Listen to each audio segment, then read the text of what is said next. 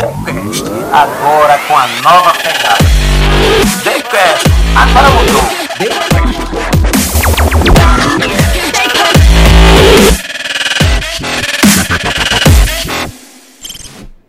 TheCast no ar, mais uma vez, bem-vindo a todos vocês, uma alegria estarmos aqui, dessa vez com um convidado muito especial, esperado por todos nós. E ele que vai falar sobre empreendedorismo social as metas, as formas de como fazer esse trabalho de empreendedorismo social, mas não somente isso, ele vai trazer também um pouco da sua história, uma brilhante história que somente ele e ele e somente ele sabe contar à altura. Bem-vindo, Carlos Jorge, ao nosso TheCast. É uma honra ter você aqui.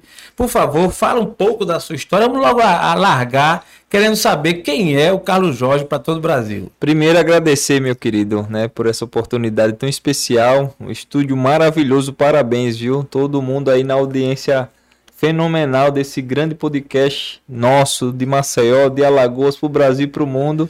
E obrigado pelo carinho.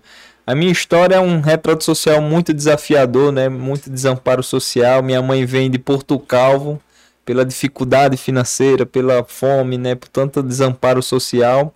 Vem para a capital Maceió para arrumar um empreguinho de doméstica aqui, consegue, né, com 13 anos de idade, ali seus 13, 14 anos de idade. É, trabalhando ali, conhece meu pai Jorge, Francisco, se apaixonam. Aí tem o Jorginho, rapaz, nasci em 12 de 6 de 86. No mesmo ano, essa data para mim é muito simbólica, é porque o pessoal sempre lembra do Dia dos Namorados, né? 12 de junho, né? é. Mas eu lembro do aniversário de Anne Frank, né? Anne Frank que, que teve o seu diário aí divulgado para o mundo, né? Quem já leu Anne Frank sabe como é especial o livro dela, até recomendo aí para entender um pouquinho sobre o Holocausto, né? Sobre a Segunda Guerra Mundial, tantas tragédias que o povo judeu passou ali com o nazismo e a gente retrata esse fato nessa data minha de nascimento. E, e, ali nascido, eu, eu desafiado, né, por tanto desamparo, tanta ausência, minha mãe se separou infelizmente do meu pai quando eu tinha mais ou menos 3 anos de idade. Um retrato social desafiador agora porque separada e agora com filhinho. Minha mãe tinha que continuar trabalhando com aquele emprego de doméstica e a rotina era ela sair de casa, e eu sendo tendo, tendo que ter alguém para cuidar de mim, e ela ficava me deixava na casa de um tio, numa favela chamada Quadra 12 no Vegel. Esse tio também que tinha que trabalhar, me amarrava na cabeceira da cama lá, deixava um período do dia ali amarrado por causa do crime, um tráfico de droga e tanta violência que tinha. E ele voltava, muitas vezes, quando ele chegava, a vizinha de casa, pelo meu choro desesperado, arrombava a portinha do barraco lá na favela, desamarrava e cuidava de mim no restante do dia.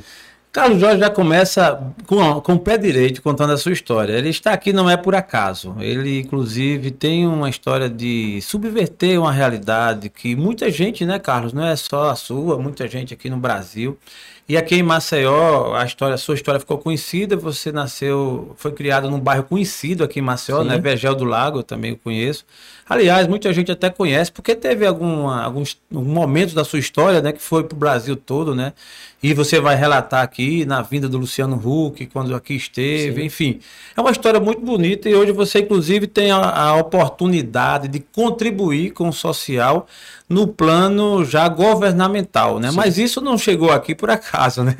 É interessante que quem vê às vezes a história da gente ou a história de quem chega em determinada posição não sabe o caminho, né, que passou. Verdade. E aqui está você para falar um pouco da linha do tempo, né? Eu que é isso que a gente quer ouvir, a gente quer aprender também com você, especialmente nessa linha aí do empreendedorismo social e vamos fazer aqui um marco meio que da linha do tempo, né? Vamos lá. É, como você já colocou, né? Seus pais aqui, você ficava em casa. Tu tem mais irmãos? Tenho, tenho mais dois irmãos. Mais dois irmãos, né? E então, aí nessa a tua infância, exatamente a infância de Carlos Jorge, como foi?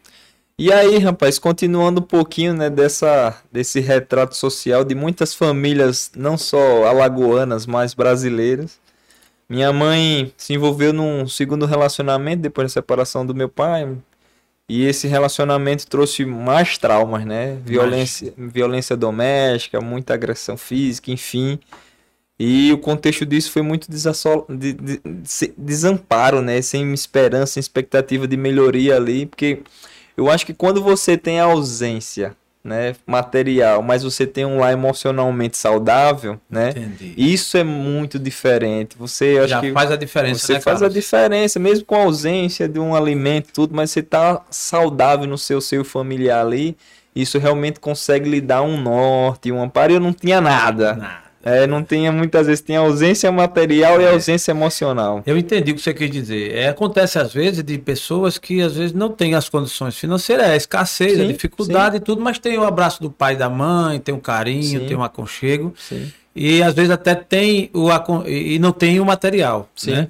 No caso do Carlos Jorge, faltavam os dois. É, e até eu brinco, rapaz. Eu acho que Deus, tem uma frase que diz que Deus deu as suas melhores guerras para os seus melhores soldados, né? Mas eu acho que ele pensou que era o Rambo porque eu só levava a tromba, né? E aí, um retra- Com essa história, É. né? E aí, rapaz, continuando, com 9 anos de idade, eu já me já estava numa situação de alcoolismo, né, aos 9 anos de idade. Nesse tempo também, dos 6 aos 9 anos de idade, uma sequência de abuso sexual, né, não por parte do meu padrasto, mas por pessoas próximas da família e tal. E foi muito desafiador para mim. E fui também para delinquência, né? Comecei a fazer pequenos delitos e tal. Então, assim, a ausência dessa falta de estrutura socioemocional, né, com, também com a ausência de carências e materiais. Então a soma foi essa grande, esse grande fundo do poço, que isso começou a realmente me dar grandes bloqueios, né, de, de Imagino. indignação, Imagino. de sentimento de, de injustiça da vida, de reclam- reclamar realmente da, da, da vida que eu me encontrava naquele, naquele momento. Naquela ocasião, o local onde você residia, né? na- no bairro, né? No Vegel do Lago. Sim. Você eh, se imaginava sair dessa situação ou naquela ocasião ainda quando criança nem sequer imaginava, estava envolto a essa situação que sequer imaginava. É, o que mudou, né, é essa, vamos dizer, essa é, esperança, vamos dizer, que chegou foi através de um relacionamento, né, de, de compaixão, de amor, de cuidado de uma vizinha chamada Dona Maria Madalena, né, ela, aquela mulher atravessou meu destino, cara, e ela mudou a história da minha vida para sempre. E num caso ali, ela me fez um convite especial, assim, meio que também ela, ela sabia um pouquinho do que a família passava. Eu acho que ela tentou usar essa Entendi. estratégia para poder me captar pela compaixão, pelo carinho. E ela disse: Ó, eu queria lhe fazer um convite aqui. E toda vez que eu for um postinho de saúde, eu vou lhe pagar um dinheirinho, ou, ou no mercado, ou na igreja, onde eu precisar, eu vou lhe dar uma ajudinha aqui. Você também me ajuda. Ela é idosa. Eu disse: tá, tá certo, combinado. E aí eu lia, ajudava, só que ela começou a construir ali um ambiente tão bom, sabe, emocional, um ambiente que muitas vezes que eu não tinha em casa, Entendi. que faltava esse, esse- Uma palavra que fazia uma diferença. palavra, um carinho, um cuidado, né? Então ela muitas vezes fazia uma papinha saborosa, rapaz, mas ela fazia com tanta, tanta dedicação, pô, parecia, eu me sentia único ali, sabe? E o carinho, o afeto dela, o cuidado, eu lembro a primeira vez que ela tentou fazer um carinho na minha cabeça, eu Entendi. resisti, porque era só o choque da, Entendi. da violência verbal, da agressão física muitas vezes e tal. Então é, é- isso pra mim foi um, um bloqueio que eu tinha naquele momento e eu tive que aos pouquinhos me curar. Só que a Dona Maria Madalena ela não era um discurso, ela era o amor na prática, sabe? Então ela expressava por, por esses pequenos atos. A gente revendo a sua fala, a gente podia ouvir da sua voz aí. É quem foi Dona Maria Madalena para o Carlos Jorge? Rapaz, ela foi a pessoa que mudou meu destino, né? Ela, ela foi a figura da expressão máxima de uma atitude máxima de compaixão e amor. Ela não, não, não verbalizava, ela era executava, né? Ou seja, Carlos, existe ainda nesse mundo pessoas de boa fé, né? Existe. É, a palavra tem um efeito muito grande, muda o rumo da história de vida, né? Foi um- uma situação prática que aconteceu na sua vida. É. De alguém que com, a, que com a atitude e com a fala, com a palavra, direcionou a sua vida para outro rumo. É, e, e, e assim, eu, eu lembro de uma experiência, depois do falecimento dela, né, anos atrás, e eu, e eu pensando, cara, Dona Maria Madalena, tá, hoje a gente vê muitas vezes, as, né, grandes mentores, tal, tendo o desafio de mudar milhares de pessoas. E no caso da Dona Maria Madalena, olha como foi profunda essa experiência, veio como intuição, como pensamento, como uma voz de Deus, assim, se alguém puder interpretar assim.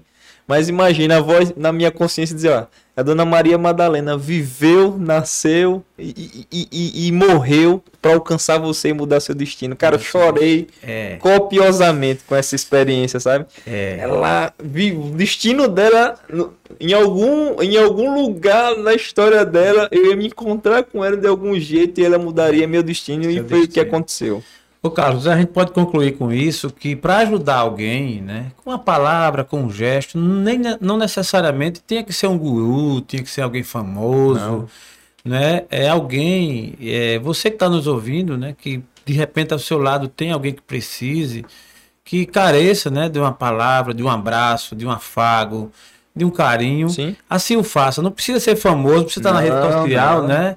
Tá o exemplo da Dona Maria Madalena. Isso. É. E, e- e esse e esse elo, né? Então, continuando um pouquinho dessa trajetória, aos 17 anos, quando eu tinha 17, ela faleceu.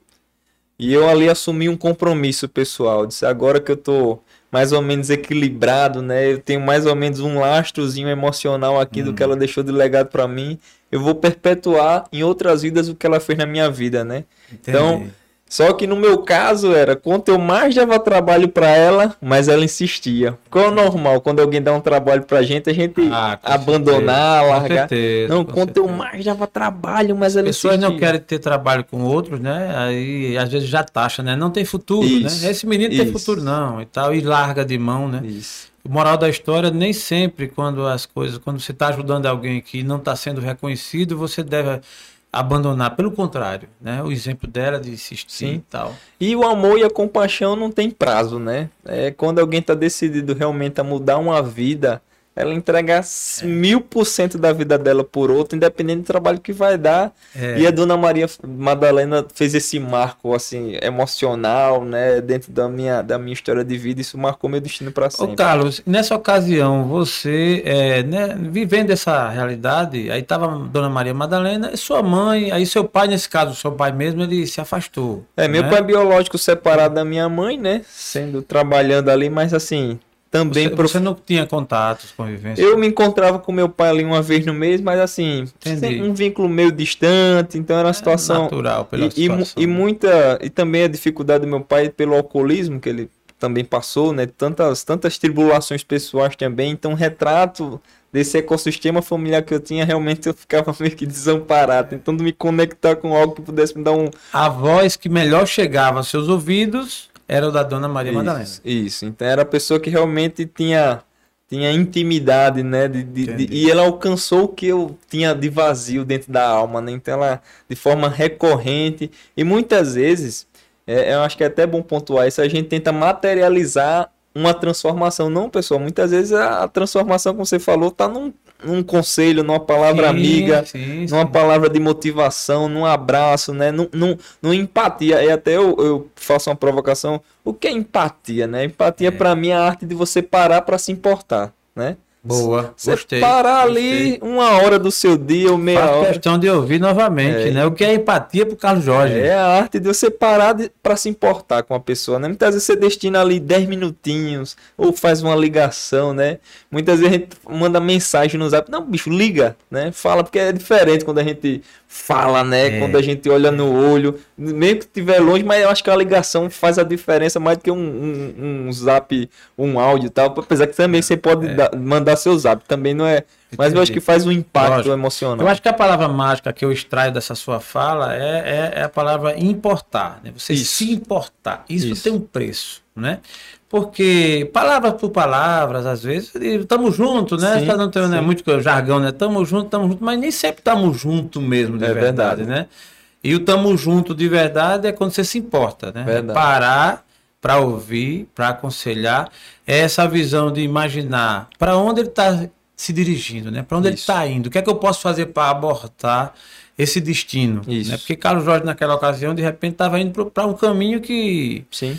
É, podia ser uma ida sem volta. Verdade. E Dona Maria estava lá, né, acompanhando e vinha cá. Imagino que de vez em quando ela dava uns puxavantes de orelha Ah, também, né? normal, né? Isso aí. O menino do Vergel dá trabalho, rapaz. Esses meninos, e tem muitos lá que dá trabalho, mas assim, no final você vê quanto valeu a pena, né? Você Boa, investir boa. tempo, você investir horas de vida ali pelaquela vida.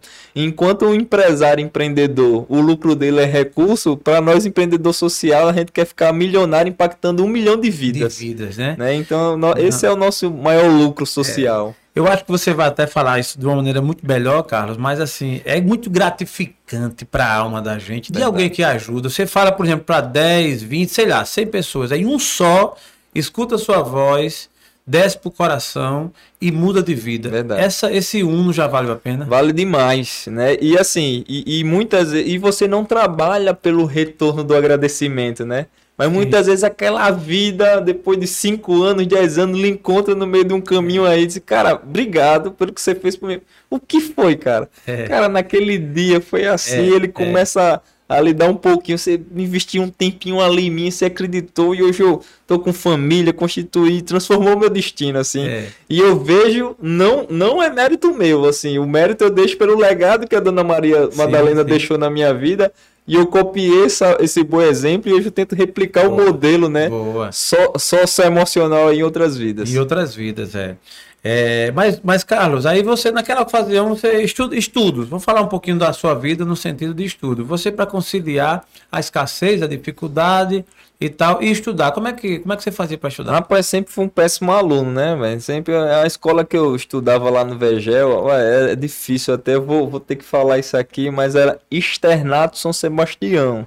Só que a escola muitas vezes tem uns meninos lá que dava muito trabalho, conhe- começou a ser conhecido, Externato São Sebastião, entra burro e sai ladrão, rapaz. Tanto, de tantos meninos que ia dar trabalho. E eu dava muito trabalho. Eu lembro da minha professora Zezé, rapaz, baixinha, bicho. Ela me puxava tanto a minha orelha. Pra quem olhar aqui, ó, minha orelha é meio de abana aqui. de tanta professora Zezé puxar, diretora Professora Socorro. Zezé. Mas, gente, Carlos Jorge foi uma realidade diferente. Ele, ele nem, nem entrou burro, que é o cara inteligente, nem à toa que tá aqui, e nem saiu dessa forma, É né? Nem saiu ladrão. Graças a Deus. Graças é por isso a que Deus. tá aqui. Mas eu imagino que é o jargão que se usa pela dificuldade, né? Sim. A falta de conhecimento, ela, ela degenera muito o ser humano. Demais. E, e o conhecimento, ele liberta, né? E liberta de você de um ostracismo pessoal absurdo. E o conhecimento amplia você, a sua visão, né? Tanto de, de vida pessoal, mas também de ampliação de ecossistema, de análise de oportunidades dentro daquele ambiente. E só o conhecimento vai fazer É. isso, né? Por mais que você tente ser um homem só trabalhador, né? É. Eu já trabalhei na enxada, eu sei o que é uma enxada, né? Eu sei que é trabalhar com sururu, eu sei o que é ser servente pedreiro, mas quando você dedica um tempo ali de qualidade para se conectar também com gente, né? Dentro de Sim, um elo ali de, de, de mentoria, de, de oportunidade de distribuição de conteúdo e também de conhecimento prático, um livro, Lógico. né? Uma pesquisa no YouTube, a gente tem tanta tem tanto entretenimento hoje, É. mas a gente precisa ter profundidade, né? E profundidade requer da gente um tempinho de pesquisa. Muitas vezes eu vejo as pessoas até pontuando em temas tão complexos e as pessoas querem dar opinião sobre tudo com tamanha facilidade e você muitas vezes analisa sem profundidade, né? Profundidade. E eu sempre cobrei muito de mim isso, né? Diz, Cara, eu preciso falar muito pouco e principalmente falar coisas que eu não tenho profundidade, né? Eu sempre me, me poupei, então não tenho polêmica zero, né? Quando eu dou minha opinião, opinião bastante pessoal, mas eu até digo às pessoas, sou muito raso para dar opinião, acho que é em cima do que eu acho Entendi. ou o que eu penso, mas quando eu não sei também eu tento me aprofundar, pesquisar um pouquinho e o conhecimento ele dá esse, vamos dizer assim, esse essa, essa, essa ampliação né, de planejamento de vida também. É. Então, você, assim, conhecimento é vida, né? É então, vida, é tudo. Essa semana eu fiz uma postagem baseada até numa frase de, de Leonardo da Vinci, e muito interessante, falando exatamente sobre o conhecimento, né? O conhecimento, quem tem conhecimento, ao contrário de que- do que alguns pensam, que ficam, é, é, que ficam exaltados, pelo contrário, o conhecimento ele capacita a gente a ser humilde, né? A Verdade. reconhecer, porque o conhecimento é uma profundidade enorme, né? Você, por mais que ache que sabe, mas nunca sabe tudo, É. né? E eu até brinco, rapaz. Uma vez eu assisti um episódio na TV, em algum programa desse de entrevista de humor. E lá na época tem um, um ET, rapaz, lá em Minas Gerais, que era o ET Bilu. Aí todo mundo preocupado com o universo, com, com, com, né, com o fim dos tempos. ET Bilu, qual o conselho que você tem para dar para a humanidade? Ele em, em vozinha fininha do jeito que eu vou falar aqui, ó. Busque conhecimento, né? Então aquela resenha, aquela resenha Gostei dessa. Né? Busque conhecimento. Busque conhecimento. Parece engraçado, gente, mas assim é muito profundo, né? Essa profundo, busca muito profundo. nossa por, por, por saber mesmo, por aprofundar muitas vezes, até para dar uma opinião, Sim, né? sim, então, sim. assim, vamos tentar de forma profunda, de fato, né? É. Claro que também a gente precisa separar. Porque muitas vezes a gente quer associar o, o, o pensamento ou o conhecimento a grandes pensadores, É, ao isso. filósofo. Não, é a, a palavras rebuscadas. Tem gente que pensa Isso. que para saber tem que falar difícil, ser Isso. prolixo, né? Isso. E tal. É aquela história. Aí- e a gente só associa a palavra conhecimento, né? Um filósofo, É. um grande pensador, um doutor, um PhD. Não, a dona Maria Marisqueira no Vegel pode dar Não pílulas ali de dúvida. sabedoria profunda também pela experiência do saber da vida, né? E também o seu, seu, seu Zé Marisqueiro ali, pescador, ele fala do tempo, fala das estações, me diz quando é que o sururu vai nascer, onde diz onde, onde é o tempo do peixe. Então, assim, isso também tem um, tem um- um, um conhecimento profundo. Agora também basta a gente saber, ter, é como você falou, ter humildade, né? Sim, De escutar de verdade, com empatia, sim. e, e ter isso como um parâmetro de, de conhecimento profundo, porque também é um saber, né? Lógico, lógico. Carlos Jorge saiu do externato lá, né? É, em que momento e foi para onde? Aí, rapaz, eu com, é, com essa minha experiência né, de vida, com o falecimento da dona Maria Madalena aos 17 anos de idade, eu comecei a trabalhar em projetos sociais, né? Também por, pelo meu ciclo religioso ali que eu participei, né? Orientado até pelo que a dona Maria Madalena tinha deixado de legado, comecei a trabalhar em projetos sociais, dentro do, do sistema religioso que eu participava, né? E também em projetos sociais. E comecei ali a meio que entregar, o perpetuar o legado que ela fez em mim, né? E sempre trabalhando, né? Ali ralando duro. Muitas vezes a oportunidade não tinha, tinha que criar oportunidade. Então lembro muitas vezes não ter dinheiro. Aí eu precisava, por exemplo, comprar um lanchinho na escola e tal e empreender mesmo. Pegava um. tem- na época tem um gelouco, rapaz, da Coca-Cola, um negocinho da Coca-Cola, um gelinho assim, que era em forma de ET. E o meu padrasto trabalhava numa cozinha e ele, né, todo dia o povo tomava Coca-Cola, sobrava os anelzinhos e as tampinhas. Disse, rapaz, vamos fazer um pacto aqui, vamos, toda vez que você estiver lá trabalhando, junta os anéis e, e, e as latinhas e, a, e, e as tampinhas lá pra mim. Aí ele juntava, trazia sacos enormes. E eu não tinha grana, ele também não podia me dar. Eu disse, vamos empreender aqui. Aí eu trocava tudo aquilo pelo gelinho do geloco. Chegava na porta da escola, rapaz, deixava colecionado ali. E no caso, como eu tinha muito acesso a muita tampinha e a muito selinho, então eu tinha muitos geloucos ali diferenciados, né? O cara que era colecionador, as crianças, os, os amigos jovens ali que era colecionador, não tinha o que eu tinha. Ali eu vendia, filho, 50 centavos, 2 reais. Todo dia eu garantia ali minha coxinha de frango ou minha gula, né? Aquela gulinha que tem um pouquinho na frente. E minha cajuína de laranja. Maravilhoso. E comecei a Maravilha. empreender, além de trabalhar no social. Muito bom. Carlos Jorge, então, é, em meio a esse tumulto todo, né, dessa realidade de vida, mas sempre parava um pouco para pensar no lado bom da Sim, vida, sim. né, inclusive na questão religiosa, que isso Sim, ajuda, ajuda, né? demais. Ajuda, Espiritualidade é muito bom. É, né? Independente da religião. Isso. Mas assim, uma meditação diária, né? Uma oração, uma reza ali que você fizer, independente da sua crença, eu acho que ajuda muito. O espírito humano, eu acho que muitas vezes ele, ele, ele não se completa sem um lado espiritual, eu acredito, sabe? Ele tem que ter um amparo, uma atmosfera, algo ali que, que complemente isso. Eu acredito nisso também. Eu costumo resumir de que todo ser humano tem um vazio, né, uma carência do tamanho de Deus. Isso. E o Deus, ao seu modo, cada pessoa Sim. com a sua crença, que se não houver esse vazio, ele, ele causa, né? uma- deixa uma lacuna muito grande. Mas o Carlos Jorge, ele tem cara de feliz. Você não tem cara de traquina assim, não, rapaz. Você tem cara de gente boa. Mas tu era um brigão assim, tu trocava tapa na Rapaz, escola, como essa? Eu, eu, no caso, eu era o Anderson Silva, apanhava mais do que batia, rapaz. Tem uns corredores lá de lixo, uns negócios complicados. Esse, ó, tem um cara aqui que tá rindo, acho que ele passou que a gente passou. Não, é Tom Vilela, É. tem uma experiência boa, viu? Tem, É, Eu, mago, rapaz, se, sempre desni- desnutrido assim, então era, ó, pra apanhar era, era, mais era mais fácil, não encarava ninguém. De vez em quando uma pedrinha ali, outra e tal, mas era, era eu, eu, eu me, me restringia muito às brigas oficiais aí. Ah, tá, muito bom. Da, da tua história de infância, que a gente vai partir daqui a pouco para uma evolução maior aí e tal, mas assim, tu tem alguma coisa que marcou assim, que foi aquele dia de "Eita, isso eu não devia ter feito. E fiz, caramba! É, rapaz, Qual foi o dia. Na, na infância, assim, acho que teve muitos momentos desafiadores, mas assim, sei lá, eu lembro de situações. Também eu fui, tive meu lado traquino, né? Eu lembro, rapaz, que uma vez jogo do CSA e CRB.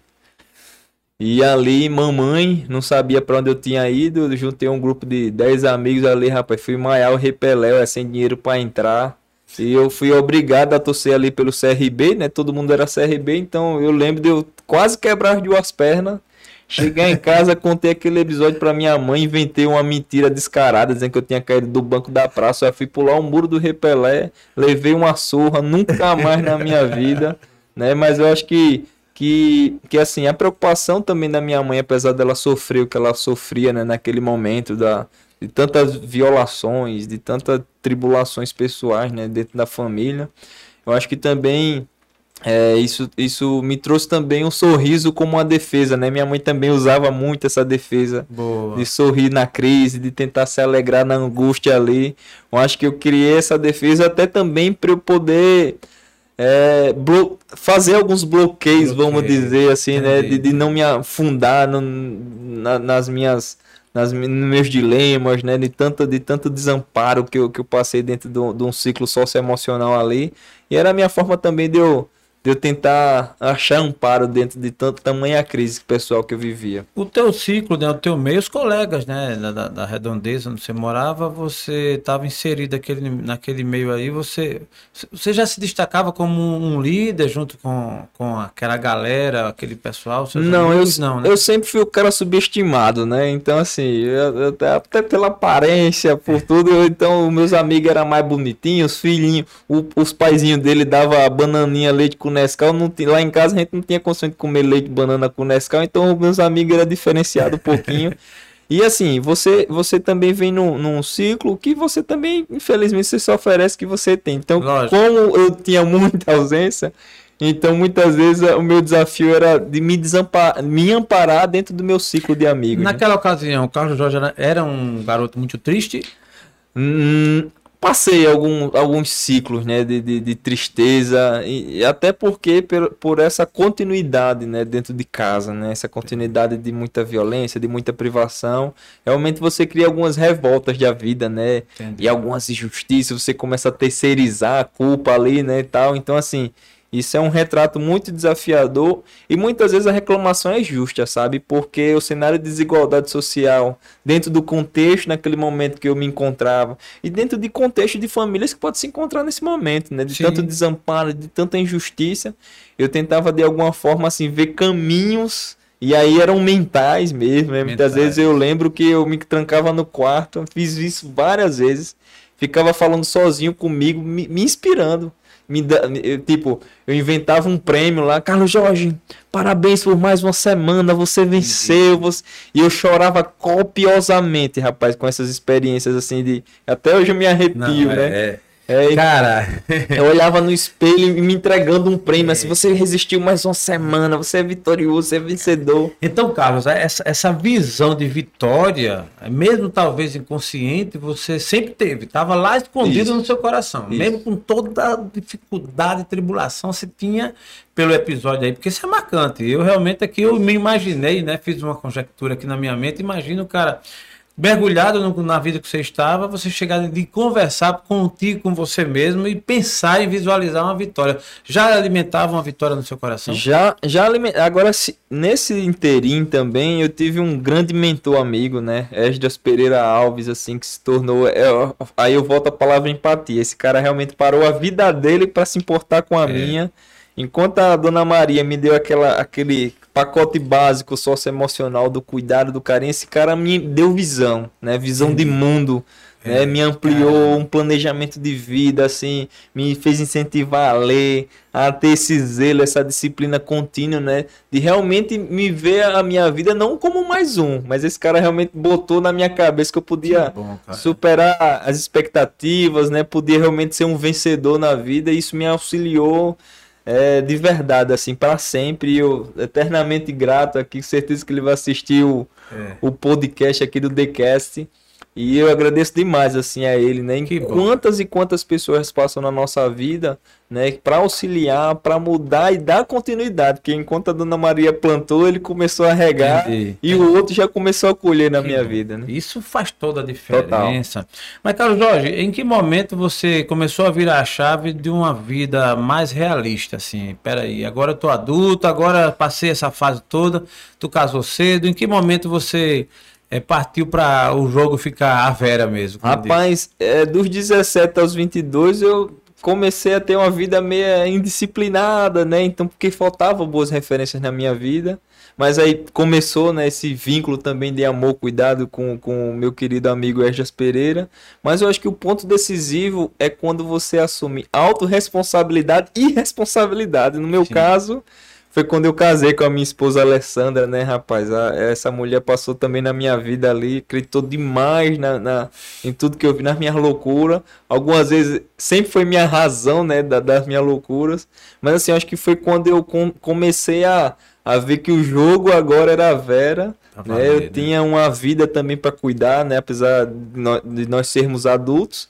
Mas Sim. assim, eu acho que, que aí você começa a ter uma responsabilidade também de, de, de até de, se policiar, né? De alguns vícios, Entendi. né? De algumas palavras, de, algumas, de alguns contextos, de Atitudes. atitudes. Então você começa a ter uma autodisciplina muito maior quando você tem que cuidar de uma pessoa. Então, e também vice-versa, né? E Minha vice-versa. esposa também cuidando de mim ali e tal, nas minhas fraquezas e nas minhas fortalezas, porque não tem pessoa melhor do mundo que saiba as nossas fraquezas e fortalezas do que a pessoa que está dentro da nossa casa, né? Então acho que foi esse ponto de, de conversão aí, de, de, de, de start também. Carlos Jorge vê o casamento como. Carlos Jorge vê o casamento como algo importante para a vida, né? Demais. E, e- e, assim, desde cedo eu, eu fui, eu fui.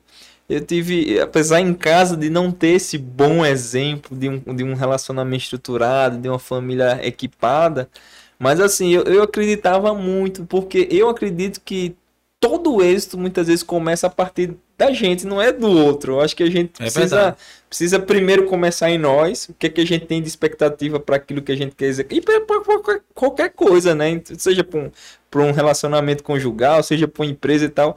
Eu acho que quando a gente decide realmente fazer o negócio acontecer e é sério, aí isso começa a partir da gente, independente do outro, né? Então eu sempre tive esse, esse compromisso muito sério de no dia que eu casar, eu queria realmente ser muito muito gente boa ali com a minha mulher, ter muita responsabilidade, assumir também mi- minhas palavras, né? Então assim, Boa, ser muito ser muito maduro e adulto, né? Porque se eu assumir um relacionamento, eu preciso dar Tu conta. tinha o quê? 22 anos? 22 anos, eu acho que é, 22 anos quando eu casei com a minha esposa.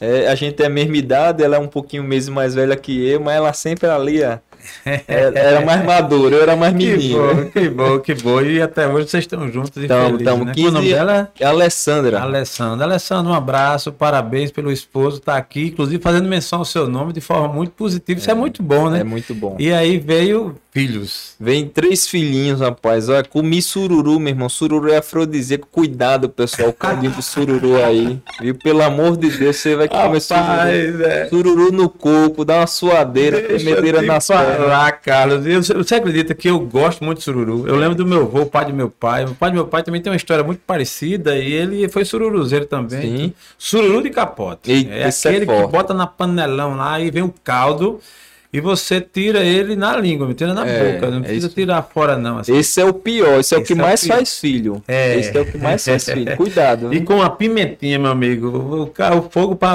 apagar. É fogo, dá uma suadeira, tremedeira nas pernas, mas só fazendo um, um ponto aqui, acho que foi em 2018, Copa do Mundo, rapaz. E o Tite lá, não sei se foi 2018, foi 2018, foi 2018, eu acho. E aí o Tite, rapaz, perdendo o jogo lá, não sei, era Brasil e outro time lá. E eu postei nas minhas redes sociais, Tite, bota o Firmino, porque ele sabe o poder que tem o Sururu. Tite, bota o Firmino e- divulguei isso nas minhas redes sociais, no Instagram e tal. Rapaz, o Tite botou o Firmino. Eu disse, rapaz, esse homem sabe do poder de Sururu. A seleção ganhou com dois gols do Firmino, irmão. Que Golaço, parabéns, Firmino. E graças ao Tito que foi inteligente, me escutou.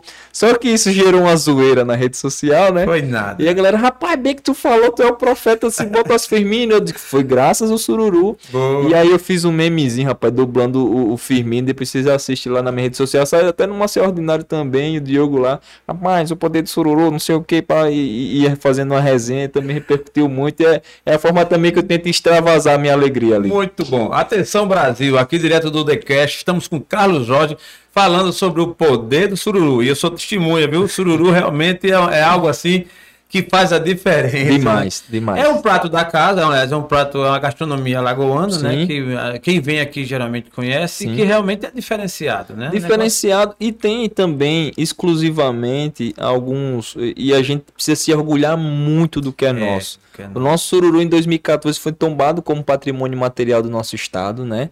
E, e assim, é, esse é um prato tombado, gente. Tem um, um valor é, cultural, histórico também. E ele tá dentro de uma região da Orla Lagunar, na nossa Lagoa Mundaú, né? Uma das lagoas que inspirou o nome do próprio estado de Alagoas. As Lagoas, e uma delas é a Lagoa Mundaú, Lagoa Manguaba, entre nossos complexos lagunários aí. Então, assim, tem tanta coisa boa pra gente se orgulhar. Outro ponto também, aí eu vou pegar o sururu, vou pegar a lagoa, mas também na nossa lagoa, olha como é, como é, como tem tanta coisa extraordinária ali na região do Vegel. A Lagoa Mundaú tinha os hidroaviões da Air France e da Pané, né, que é- é- tem a rua lá no Vegel chamada até Panaí. Rapaz, esse é o nome dessa rua. Na época era uma veinha que morava aqui, não é por causa da empresa Paner, Ah, né, de aviação. Caraca, velho. E aí os hidroaviões estacionavam ali. Também existia, existe vários dados. O professor Rubens é um grande. é, fez doutorado né, em cima da, da, da região da, da Lagoa, né, do Vegel ali, o mestrado dele.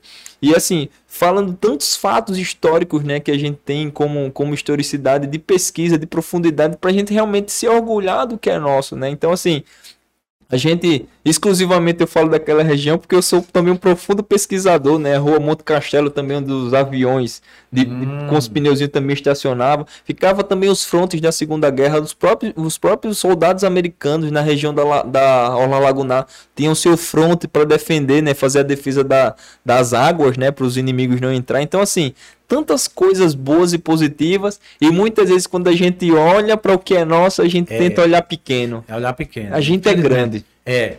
Infelizmente, isso aí é questão cultural, Cultural. de visão do mundo, de, de visão de mundo. E aquela área lagunar, realmente, ela tem uma riqueza muito grande. Né? Infelizmente, às vezes, né, durante um bom tempo, esquecida, às vezes pelos governantes Sim, e tal. Mas sempre foi dado meio que um impulso, dar uma melhorada e tal. E aí veio os movimentos sociais, a seu exemplo, né, que a gente vai partir para falar sobre eles agora, que vem impulsionando as melhorias e esse reconhecimento do contexto histórico, Sim. né, do que tem de positivo, de bom, a exemplo do sururu, do trabalho, é um trabalho realmente diferenciado, de muito esforço e que o resultado final, quando ele vai para a panela, vai para as mesas, aquela coisa, né, é Maravilhoso. engrandece, inclusive, o nome de Alagoas, né? Sim, sim, o nome do nosso estado. É, mas Carlos, então, você virou a chave, teve o casamento, momento ímpar, né, e tal, aí, aquele, aí tem, tem, tem uma parte da sua história que aí entra no que a gente está aqui tratando mesmo, que é o empreendedorismo social. Você já vinha empreendendo de maneira, digamos assim, empírica, Sim, né? sim. É, co- colaborando, O intra, intraempreendedor, né? Empreendendo, empreendendo nos negócios dos outros. aí. Pronto, exatamente. Então, Carlos Jorge foi essa figura durante um período, né? Daqui a pouco você, peraí, vamos organizar mais aqui. Como é, inclusive tem uma organização que está viva e muito bem, por sinal, que é a Amanda Ver, Sim, não é? sim. Que, que começou contigo. Sim. Como é que começou aí, a partir desse momento, como começou a ideia sua de empreender de forma mais pujante? É, eu trabalhando, rapaz, na, na, no hospital, né, aqui, e de madrugada, trabalhava de madrugada, dormia três horas e ficava ali trabalhando de forma voluntária em alguns projetos, mas eu nunca fechava um ciclo naquela vida de forma recorrente, ficava Hum. fazendo ações pontuais. Até que um dia, rapaz, eu fui dispensado ali, na verdade, fiz um acordo com a empresa, ganhei o dinheirinho da rescisão. Hum, 2014 já tinha idealizado o nome até da instituição. Em 2015 eu cheguei em casa. pega esse com nome manda ver, saiu da sua mente. Saiu e foi fonte de uma. eh, Até algumas pessoas têm curiosidade. Como é que você botou o manda ver? Eu queria que fosse o nome verbo, né? Manda ver. Já cobra da gente uma é. atitude, né? É. Manda ver. Entendi. E também porque eu fiz uma pesquisa é, de uma filosofia judaica, eu gosto muito de, de estudar um pouquinho, e sobre filosofia judaica, e lá eles diziam, ó, por que o judeu fala pouco? Eles faziam esse questionamento, por que os judeus falam pouco? Aí eles é porque tudo que o judeu falar, ele tem um compromisso de fazer, por isso que eles têm esse compromisso de falar pouquinho, né? Se eu falei e, e assumir uma responsabilidade, então vou ter que fazer. Então vou ter que, além de verbalizar, executar. Então manda ver, eu fiquei mais ou menos, toda vez que eu falar manda ver, eu vou ter que fazer. Né? Então, assim, meio que virou um mantra ali de, de, de executar, independente de circunstâncias, se tivesse recurso ou não, se tivesse gente acreditando não, eu ia fazer o negócio acontecer.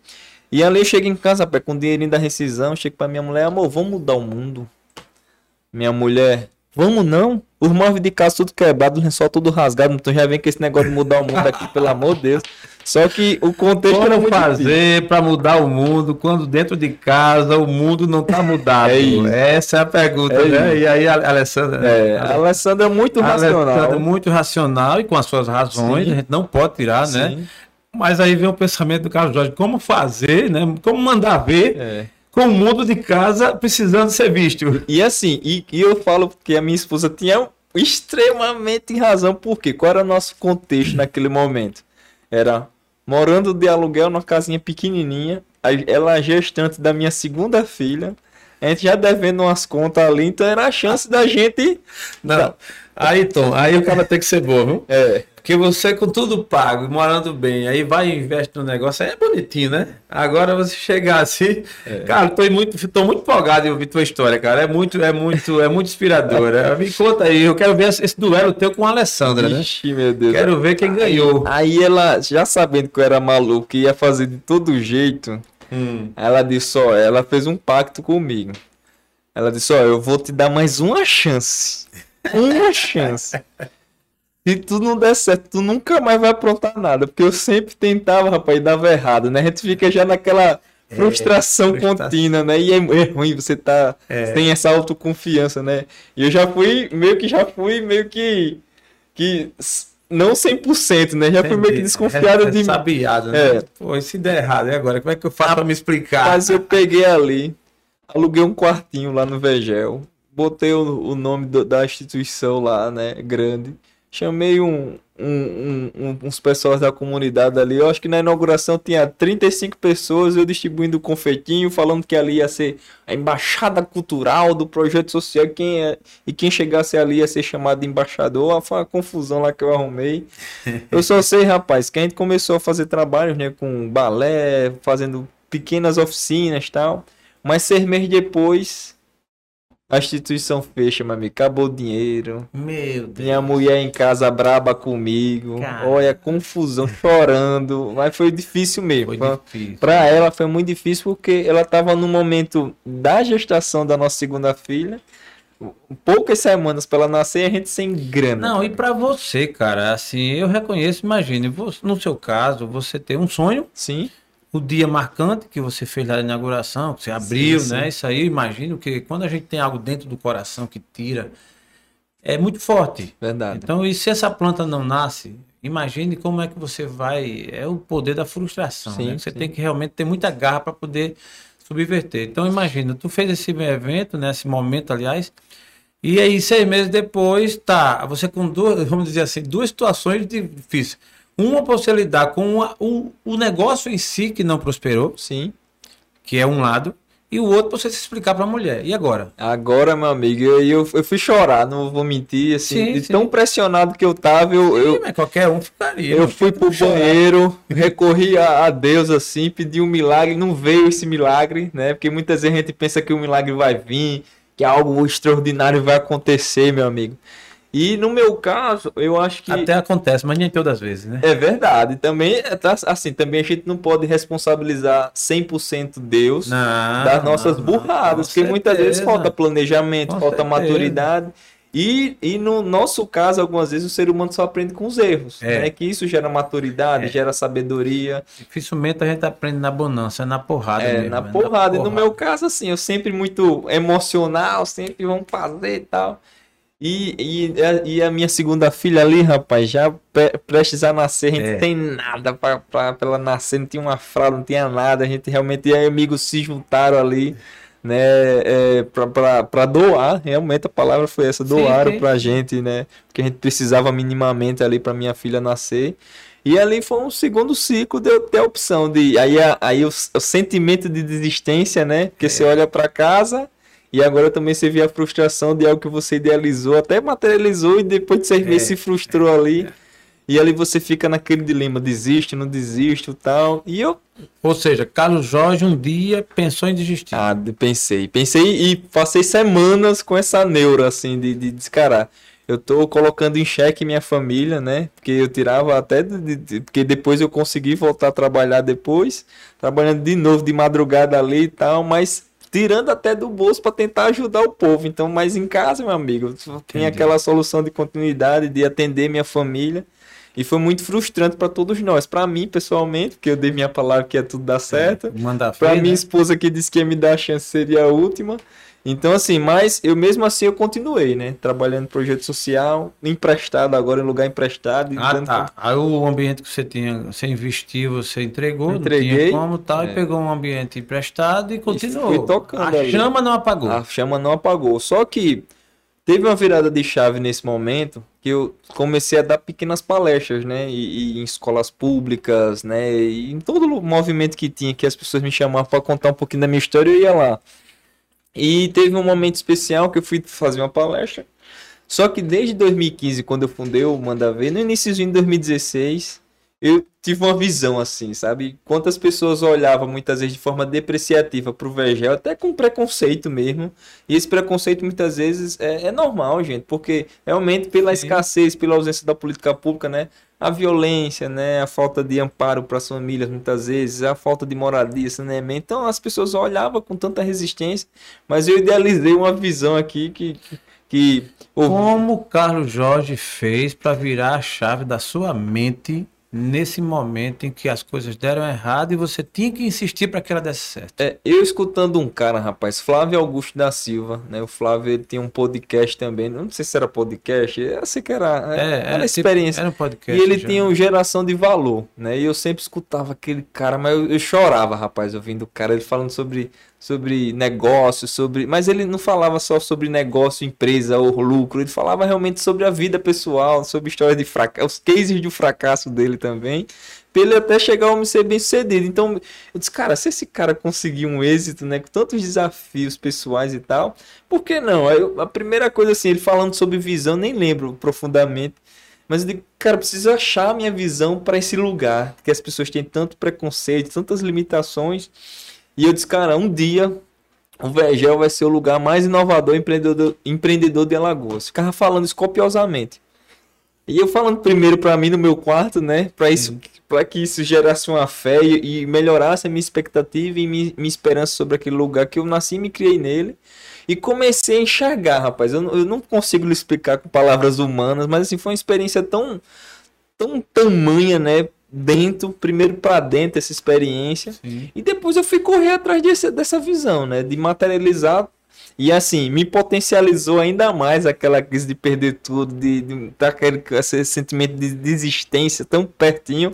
E quando eu alcancei essa visão, todo lugar que eu ia, Rapaz, e o Vejão? Eu digo, o Vejão um dia vai ser o lugar mais inovador empreendedor de Lagoas. E comecei a dar. Era tipo uma fé que você gerou na sua Era mente. Era uma fé, um mantra um ali mantra que eu conseguia repetir, gerar muita autoconfiança e certeza que um dia aquilo ia se cumprir. E foi, e foi assim, foi um impacto tão, tão relevante que as pessoas do entorno, né, daquele ecossistema que eu tava ali dentro da região, começou a acreditar. Acho que o é o lugar mais inovador, empreendedor. Como é isso? E tal. Aí eu comecei a materializar isso como? Através de oficinas de empreendedorismo, né, de qualificação profissional, oficinas de cultura, esporte. E aí, só que nessa palestra específica que eu fui dar, falando dessa visão, rapaz, e no final dizendo, olha, você tem que olhar para aquele lugar, né, falando do, do patrimônio, do imaterial, da cultura, da história do meu lugar. E eu disse, ó, um dia terminei a palestra. Um dia o Vergel vai ser o lugar mais inovador empreendedor e, e gritando isso, sabe? De forma Caramba, calorosa, calorosa. Apaixonada ali. É o cara no final me procurou e disse, cara, tem um maluco igual a tu, assim, um cara meio pirado assim. E eu queria fazer um grupinho do zap e vou botar eu, você e esse cara no grupo. Beleza, eu disse, beleza. Quando eu olho lá, Esse cara é um dos maiores empreendedores sociais do Brasil, né? Já tinha ganhado até em premiação internacional, é do Lira, tava nesse grupinho. Quando eu vi que era o cara, cara, eu fiquei maluco, velho. Fiquei maluco. E aí eu, Edu, me ajuda aqui, cara, no VG, não sei o que, estamos passando a dificuldade. E aí o, o, Alberto Antunes, obrigado, Alberto, até que tem que agradecer a eles, cara, é um baita empreendedor também que me abriu esse contato nesse network. Foi o primeiro network poderoso assim do empreendedorismo social que mudou de verdade a minha história e meu destino no empreendedorismo social. Ele, rapaz, para com esses negócios. Cadê o cara que disse que o Vegel ia ser o lugar mais inovador, empreendedor de Alagoas? E tu fica com essas conversas de coitada aí, bota pra, vai pra cima, meu irmão. e aí eu volto lá no grupo, falo lá com o Edu. Na mesma hora o cara responde: Ô irmão, tu é esse cara todo mesmo?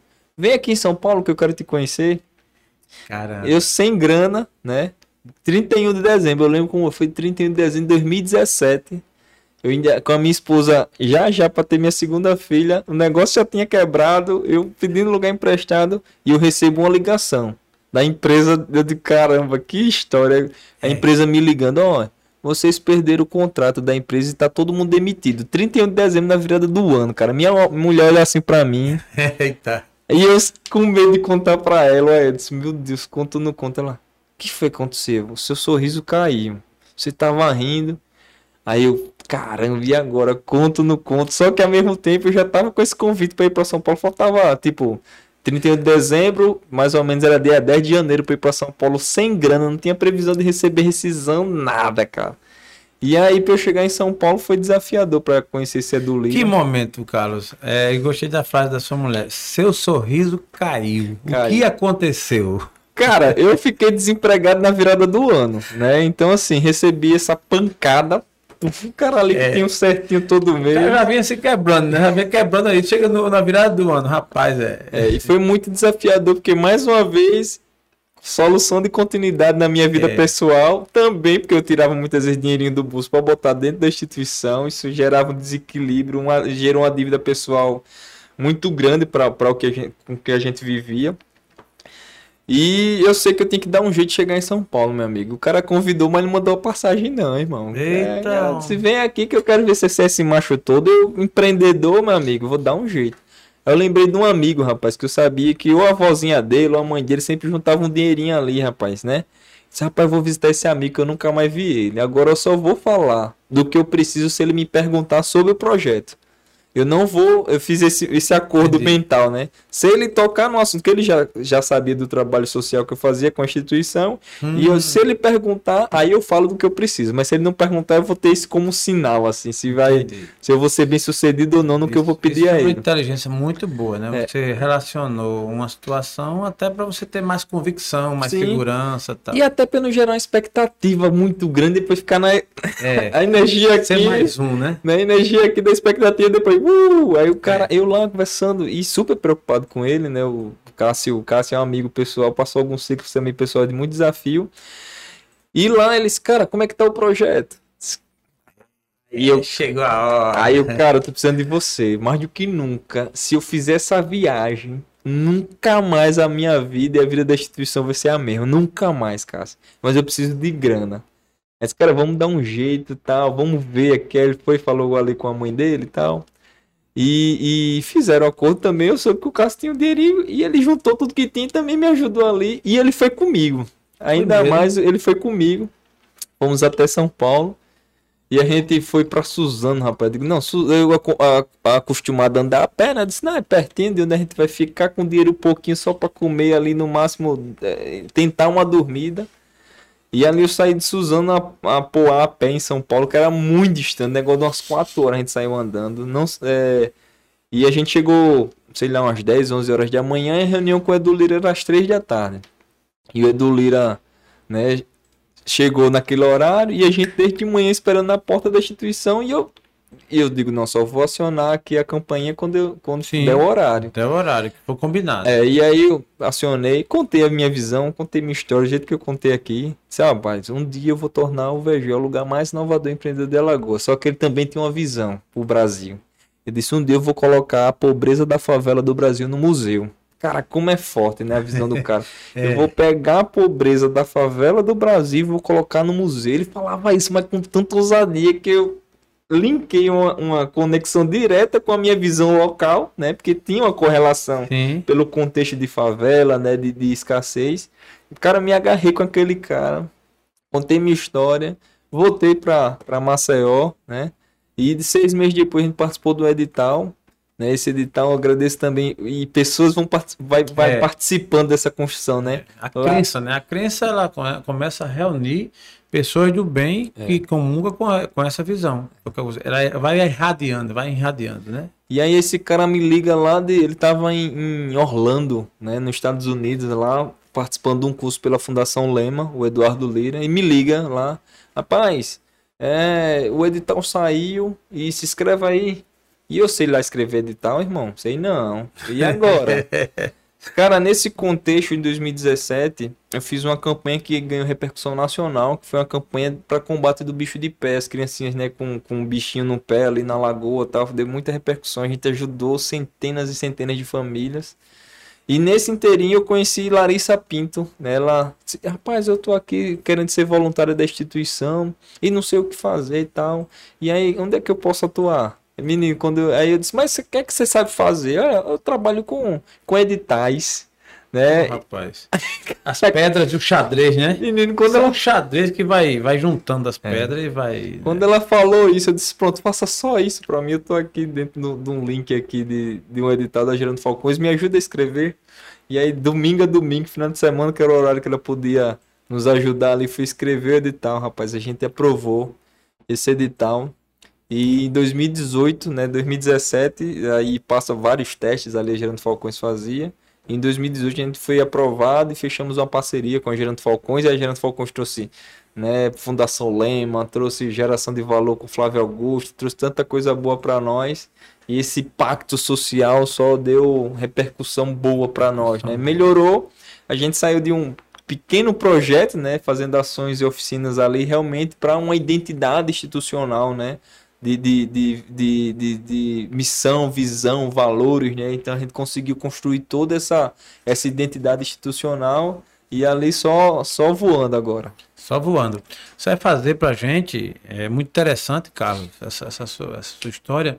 O principal ponto, o X, o X da questão entre a, a, a organização Amanda V na largada até é, um, um tempo depois, né? Sim. Assim, é, o que, o, que, o que é que fez, o que é que aconteceu de diferente para que você realmente se considerasse uma instituição de, de, de nível? É, eu acho, e aí eu tenho que. A instituição é resultado também de quem a lidera. Eu acho que para tudo isso você gera Sim, uma sim. identidade institucional a partir do valor daquela pessoa que está liderando.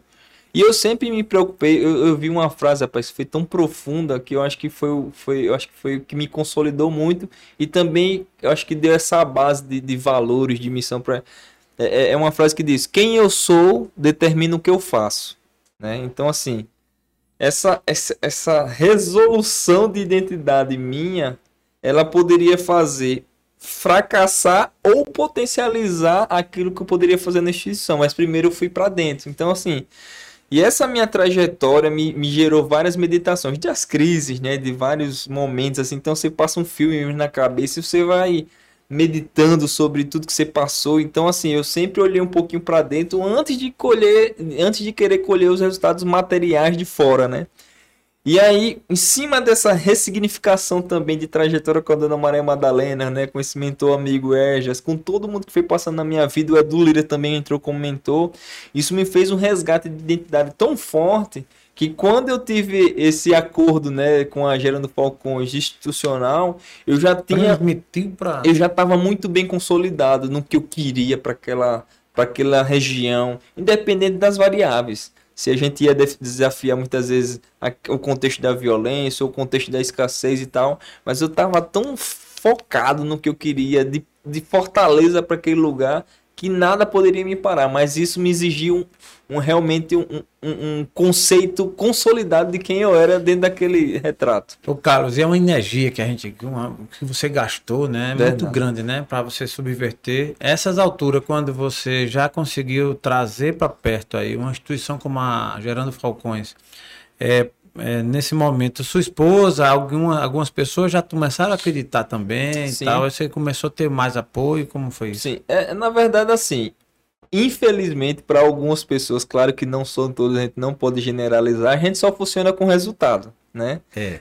Infelizmente, assim, aquele iniciozinho que você não tem nada, Ninguém né? acredita, velho. Que você só tá ali sonhando, não sei o Ninguém quê. acredita. E o cara não olha nem pra você nem fazer. Tamo junto, você vai conseguir. Não, não, tem não isso. tem. Vai ter momentos que infelizmente vai ser só você e Deus. De repente você não diz o nome, mas alguém te achou que tu era doido? Ah, isso aí, vários, né? Amigos que depois do resultado dizem, cara, eu vim pedir perdão. foi mesmo. Foi, cara. já, já chegou amigos assim dizer, cara, vim pedir perdão, porque eu pensei que tu tava. Não, de verdade, eu pensei que tu tava em crise, alguma coisa assim, meio maluco, porque tu sacrificando tua família, É né? Com escassez, muitas vezes faltando até pra casa, e tu se sacrificando, adoecendo por causa do negócio. Que hoje eu vejo que realmente tu tinha razão, assim, sabe? Agora, depois que materializa. Então, esse. É, Eita, eu sempre acreditei, é, só quando tem um resultado, tá, gente? é verdade. E aí, para você que está nos assistindo, vai a lição, né, Carlos? É, acredite no seu sonho, acredite no seu, no seu propósito, na sua missão mesmo. Procura é, se importar com as pessoas e com a sua causa, Verdade. porque só depois do resultado, depois dessa fé que você coloca, você introjeta, é que alguém vem lá, vem e te abraça de verdade. De verdade. Mas ao mesmo tempo, a gente, eu acho que aí também eu preciso, eu preciso só abrir um parênteses, mas também não é para rejeitar as pessoas que desacreditaram. É Boa. pra dizer, cara, vem junto agora. Vem junto. Porque a gente muitas vezes fica, ah, esse daí no- início desacreditou, não sei, porque muitas vezes a gente vê né, algumas pessoas magoadas e eu Sim. não queria chegar ao êxito magoado, né? Entendi. Eu não queria chegar ao êxito ferido com alguém, não queria chegar pleno, cara. Eu, eu, eu consegui chegar e ainda aquela pessoa, um ou outro que desacreditou, também eu queria que tivesse perto. Não só para contemplar o resultado, mas também dizer, bicho, lá passou, velho. Vamos Boa, daqui para frente. Porque muitas vezes a gente, né, é, é, aí, aí assim, eu fico muito preocupado com os sentimentos. A gente gera uma superioridade porque adquiriu um resultado um patamar, uma relevância até pessoal, né, institucional também, mas a gente gera tipo uma mágoa e eu não, não, não quis isso pra mim, sabe? Eu que, queria estar pleno e curado dessas coisas e eu tive que exercitar muito o engolir sapo e perdoar muito, sabe? Porque, velho, se eu ficasse ali magoadão, isso poderia me, parar pra onde eu tô hoje, por exemplo. Não tinha a né? menor dúvida, ali travaria. É. Não tem a menor dúvida disso. As mágoas, ressentimentos, vai gerando. ah, O mal se alimenta do mal. Verdade. Isso é fato. E o contrário é verdadeiro, né? O bem se alimenta do bem. Quando você. Por conta disso, que indubitavelmente vem uma tentação, Sim. porque o ser humano é assim, né? Imagina Verdade. o cara que tá tirando pedras em tu, tá criticando tudo. Do ponto de vista natural, é meio que a gente quer meio que revidar. Mas Sim. essa visão, eu gostei do que você falou, eu me preocupo muito com os sentimentos. Sim. Né? sim. Isso faz a diferença para que você realmente não vá ser vingativo e tal e trazer as pessoas para perto de si. Vou te fazer uma pergunta curiosa, Carlos. Nessa tua trajetória lá, né, no Vejado do Lago, Vejado do Lago é um bairro bem conhecido aqui em Maceió, inclusive é, quem é daqui sabe muito bem, na história, inclusive por Magear, uma lagoa, né, a Lagoa Mundaú, e é conhecido também durante um bom tempo até pela violência, né, por, por conta de- do contexto social que lamentavelmente para todo lugar do Brasil que assim é, é- acontece também a violência. Nesse caso, você lidando com todo essa- esse plano, esse projeto, investindo, trazendo, tentando trazer pessoas para acreditar no seu sonho. E sobre a violência, Carlos, para você superar né, todo, todo o desafio, co- como você conseguiu lidar? A gente tem que, tem que ser inteligente, né? Tem que ser estratégico também. Como eu tinha uma visão de médio e longo prazo, então eu precisava mexer em todo o ecossistema local, né? Que eu estava ali inserido. E teria que lidar, né? Com essas variáveis. Então, muitas vezes, eu até recebi, um, um- num ponto ou outro da, da minha vida ali dentro da instituição, algumas ameaças, né?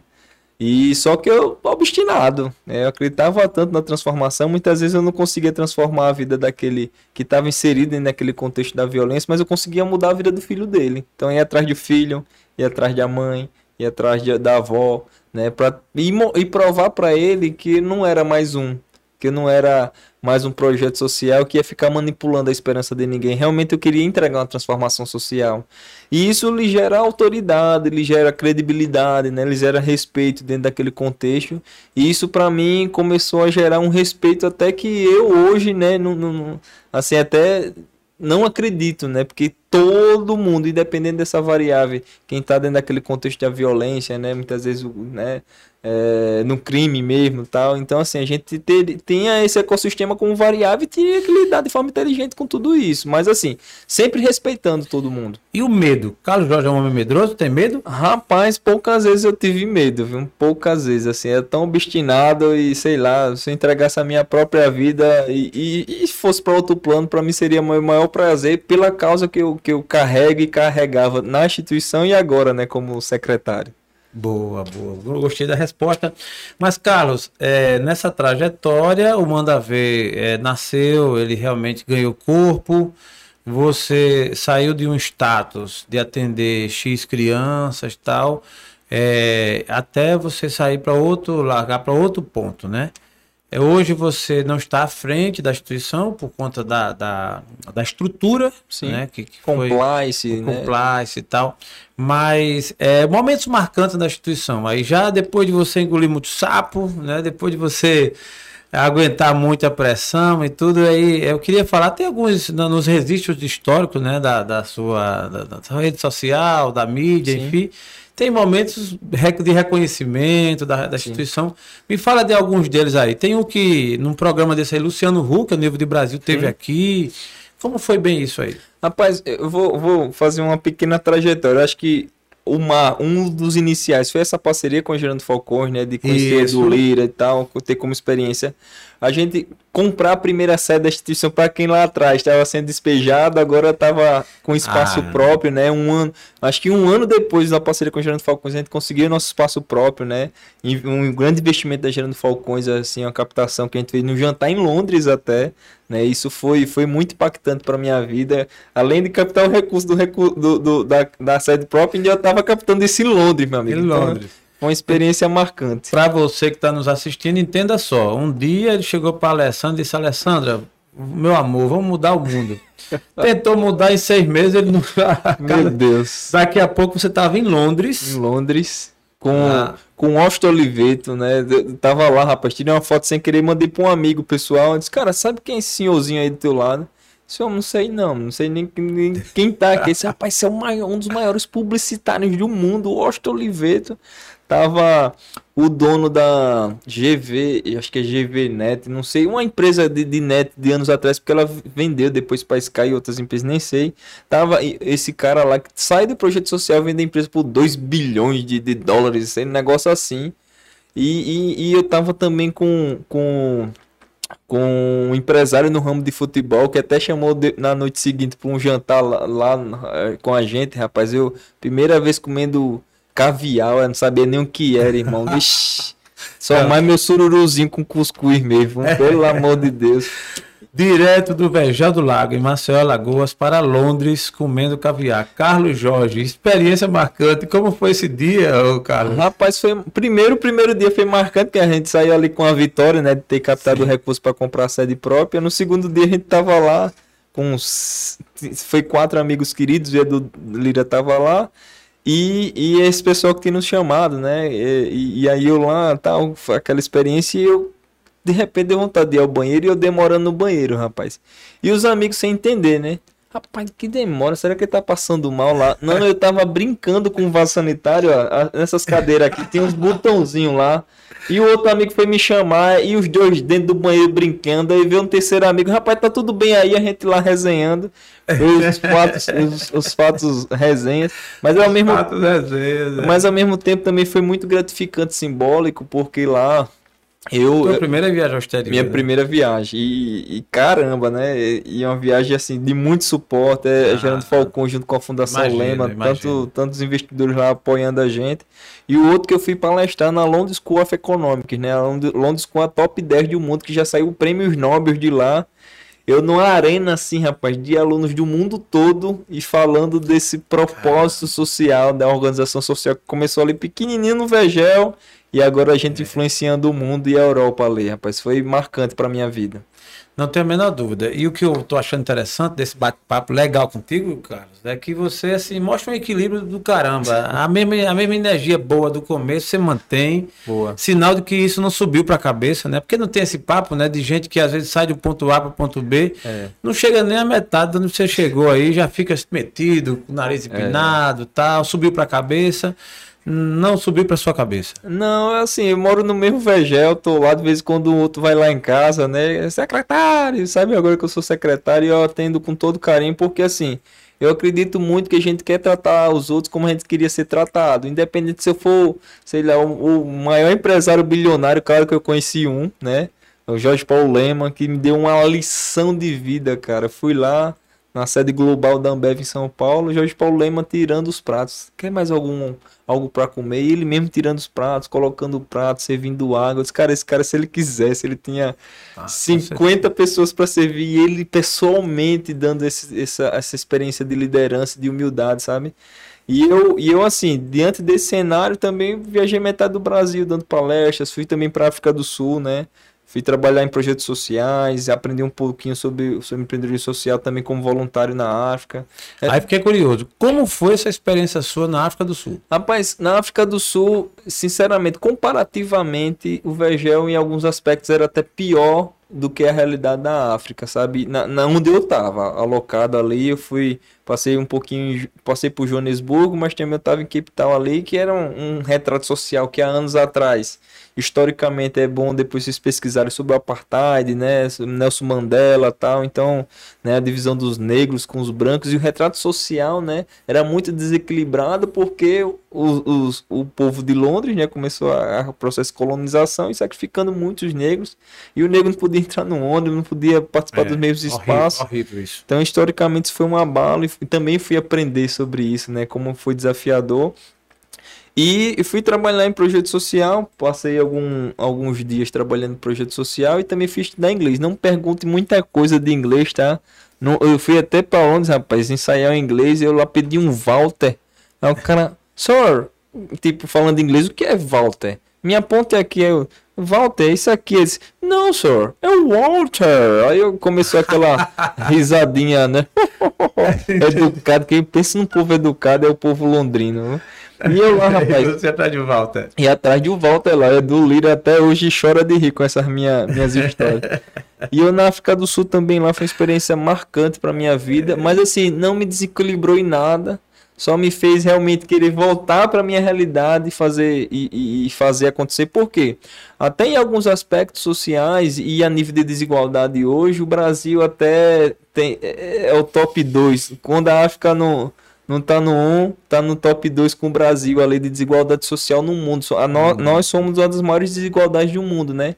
Sempre duelando no, no pior ranking com a África do Sul, né? Com a África de forma geral, o continente africano. Então, assim, foi muito desafiador e eu voltei mais pilhado ainda, querendo modificar a minha realidade, né? Muitas vezes a gente quer ir pra África, mudar a África, mas, cara, né? Nossa E o favela, né? E outros bairros. nossa outros comunidade, nossas grotas aqui. Claro que existe também um aspecto de responsabilidades. Claro que cada ente tem a sua responsabilidade, né?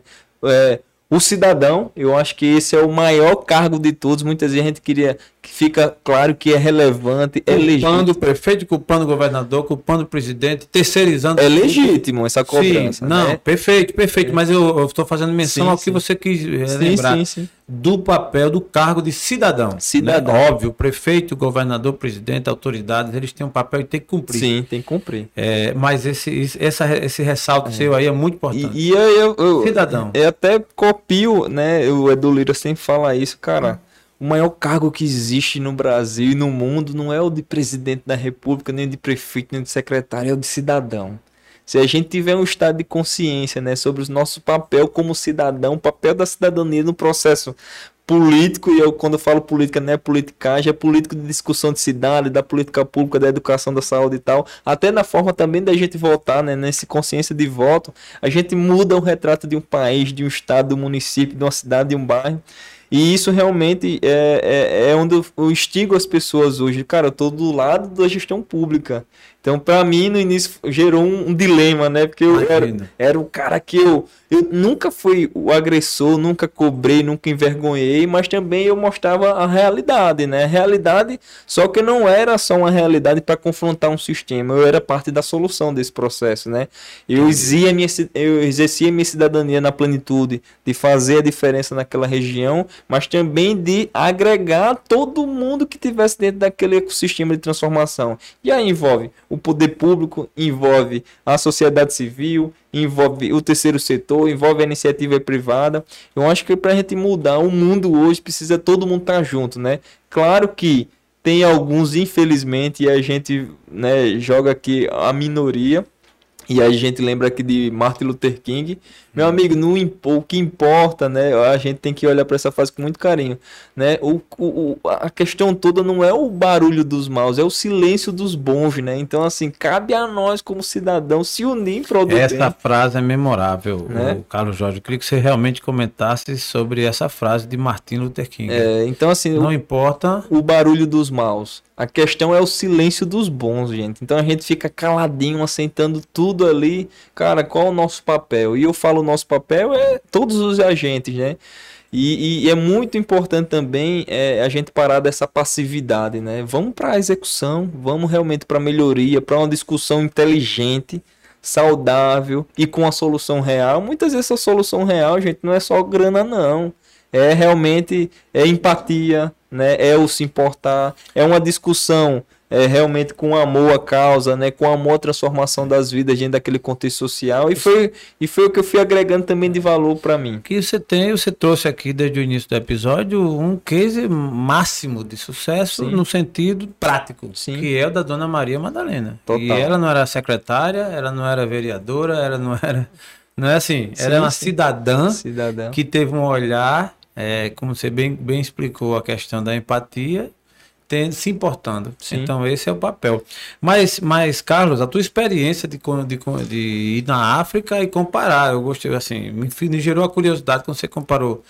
É, em alguns aspectos, onde você estava, a Vegel era pior que a África. Sim, sim, era pior que a África no sentido tipo, lá na África, graças a algumas intervenções de política pública ainda não tão bem estruturadas, mas tipo, os barracões lá que eles moravam, ainda moram, eu acredito, né? Faz dois, três anos que eu fui lá, em barracões de ferro, de alumínio, assim, porque o excesso de calor do, do dia, mas também tem o excesso do frio à noite. Então, esses barracões de alumínio tinham banheiros, tinha energia, né? Energia regularizada, né? Tinha minimamente uma estrutura e no Vegel muitas vezes a gente não achava um banheiro, né? A pessoa muitas vezes fazia suas necessidades e jogava na orla lagunar, na lagoa.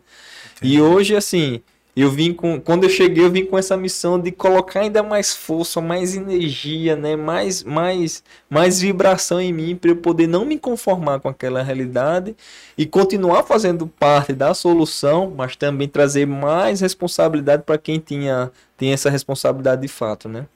Ô Carlos, aí num dado momento já já a Amanda vê, né, funcionando, né, o projeto projeto Manda Ver funcionando. Aí teve aquela pegada do Luciano Huck a nível de Brasil, Sim. que tornou conhecido. Como aconteceu aquilo? Você foi procurado? Que, que, que, aspecto?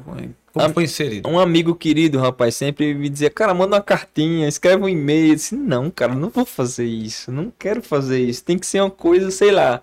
Eu quero que seja um milagre, assim, uma coisa meio que, que eu não, não, não conspirei e nem procurei. Nesse interi de 2018 a 2019, eu fui matéria de pequenas empresas e grandes negócios duas vezes, né? Pelos trabalhos sociais com empreendedorismo social, né? Até fomentando o empreendedorismo dentro da região. E fui matéria duas vezes no pequenas empresas e grandes negócios. E aí. O item dessa matéria qual foi? O item falando, né, da minha visão de tornar Sim. o Vergel o lugar mais inovador e empreendedor de Alagoas. E a gente fez várias capacitações fomentando, né, os pequenos negócios, né? Até hoje a instituição toca nesse assunto, né? Falando realmente de plano de negócio, de, de, de, de microfinanças, né? Sempre instigando esse ambiente, esse ecossistema, né, dentro da região. E também falando das atividades da instituição, de oficinas, de cultura, esporte, enfim. Mas essencialmente foi a nossa visão de tornar aquele lugar o lugar mais inovador empreendedor de Alagoas. E, e aí a produção do Luciano descobriu a Hum, matéria Entendi. e, e, e esse amigo, antes de- da produção entrar em contato, que sempre me incentivou a escrever um e-mail a cartinha, disse, E cara, você não escreveu. não escrevi. Aí ele disse, cara, eu tive um sonho. Eu tive um sonho que a gente ia pro Luciano Huck. Cara, não deu acho que duas semanas pro, pro, pra concretização da produção entrar em contato. Assim. E o amigo não escreveu também, não. Não, ninguém escreveu. É, o negócio foi, É, foi realmente. muito louco, assim. A mão de Deus, tem a mão de Deus aí É. nesse negócio, né? Foi muito louco. E aí a produção me liga. Ele, ele escreveu na oração dele. Foi. Ah, é, concordo, concordo. Ele escreveu nos registros da fé, né? Da pelo, fé. pelo interesse. é. Aí daqui a pouco chega uma ligação. Chega a ligação da produção, cara, vimos essa matéria aqui, mandaram no zap, vimos essa matéria, tá, não sei o que. Vai participar de um processo aqui de seleção do quadro Day Wall, né, que é aquele de bolinha que cai lá. E se você passar, a gente vai fazer a gravação. Aí antes eles vieram aqui, fizeram toda a gravação e tal. E depois a gente, tudo pago, né, pela produção, fomos a São Paulo. Minha esposa também foi junto, Opa, Alessandra. Alessandra aí, Alessandra. Me- Aí, Acreditei. ó, aí já, já subiu o nível. Boa, boa. E o Thales, né, que foi um amigo querido também que fundou a instituição comigo.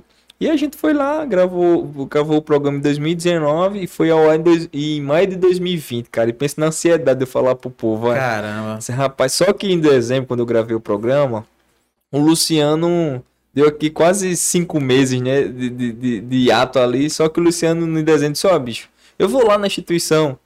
Ah, digo, ó, é brincadeira, esse cara vai não. Cara, quando foi março de 2020, é, o Luciano tava na Ilha de Ferro acompanhando os stories, aí disse, rapaz, de repente bateu um negócio do coração, será que esse cara vem aqui? Mas, assim, sem expectativa zero, né? Uhum. Quando eu olho lá na instituição com o seu Cícero, o seu Cícero é o nosso educador ambiental, né? Nosso gari lá que faz a limpeza da, da região, educa... baita educador também, trazer um dia seu Cícero aqui. Boa. E aí, rapaz, quando eu olho o prédio aqui, dava pra olhar a lagoa, mas não dá pra ver quem vem da lateral aqui. De repente, quem vinha aqui, o Luciano Huck, e todo mundo que passava. Aí eu, que foi, mano? Ai, que embora pra tua casa. Só que eu sem saber que era o Luciano Huck que vinha na lateral do prédio aqui. Quando eu olho, aí ele sai aqui do, do, do- do- da parede e vem pra esquina assim, eu, Luciano. Rapaz. Aí é. ele, eu não disse a você que eu vinha, cara, não sei o que, cara. Esse foi o penúltimo dia antes, antes do dia do decreto do lockdown global, que tudo parou. Foi o último dia dele, Caramba. a última viagem do Luciano Huck em março de 2020. Marcante. demais. Marcante, e ali ele foi pra dentro da comunidade, ainda né, não tinha os protocolos nem nada, porque não, não, não tinha iniciado nenhum lockdown. E ali ele foi, rapaz, visitou a comunidade e tal, aí pronto. Aí eu obrigatoriamente já consegui divulgar alguma coisa que ele já me autorizou, e quando foi em maio, né, dois meses O depois. coração e a emoção do Carlos Jorge nesse momento. Cara, é um pódio, né? Assim, é um pódio emocional. Se você olhar pro iniciozinho, do, desde o seu nascimento de vida até aquele lugar ali, você diz, cara, venci, velho. É isso mesmo, né? É. Deixa, eu, deixa eu me tocar aqui. Cara, venci. Eu- Eu acho que eu venci. Agora, agora. é- E assim, porque muitas vezes você quer a vitória, mas é aquele. É, é quando você vai pra mistura de vida, você vê vários ciclos de frustração, né? De É. coisa dando errado e tal. E ali eu acho que vem uma plenitude. Dizer, cara, agora eu, eu- agora eu acho que eu consigo vencer sem mais tantos traumas, né? Com mais inteligência, com mais soberania de conhecimento, com mais. Com mais inteligência emocional também, eu tô mais equilibrado para isso.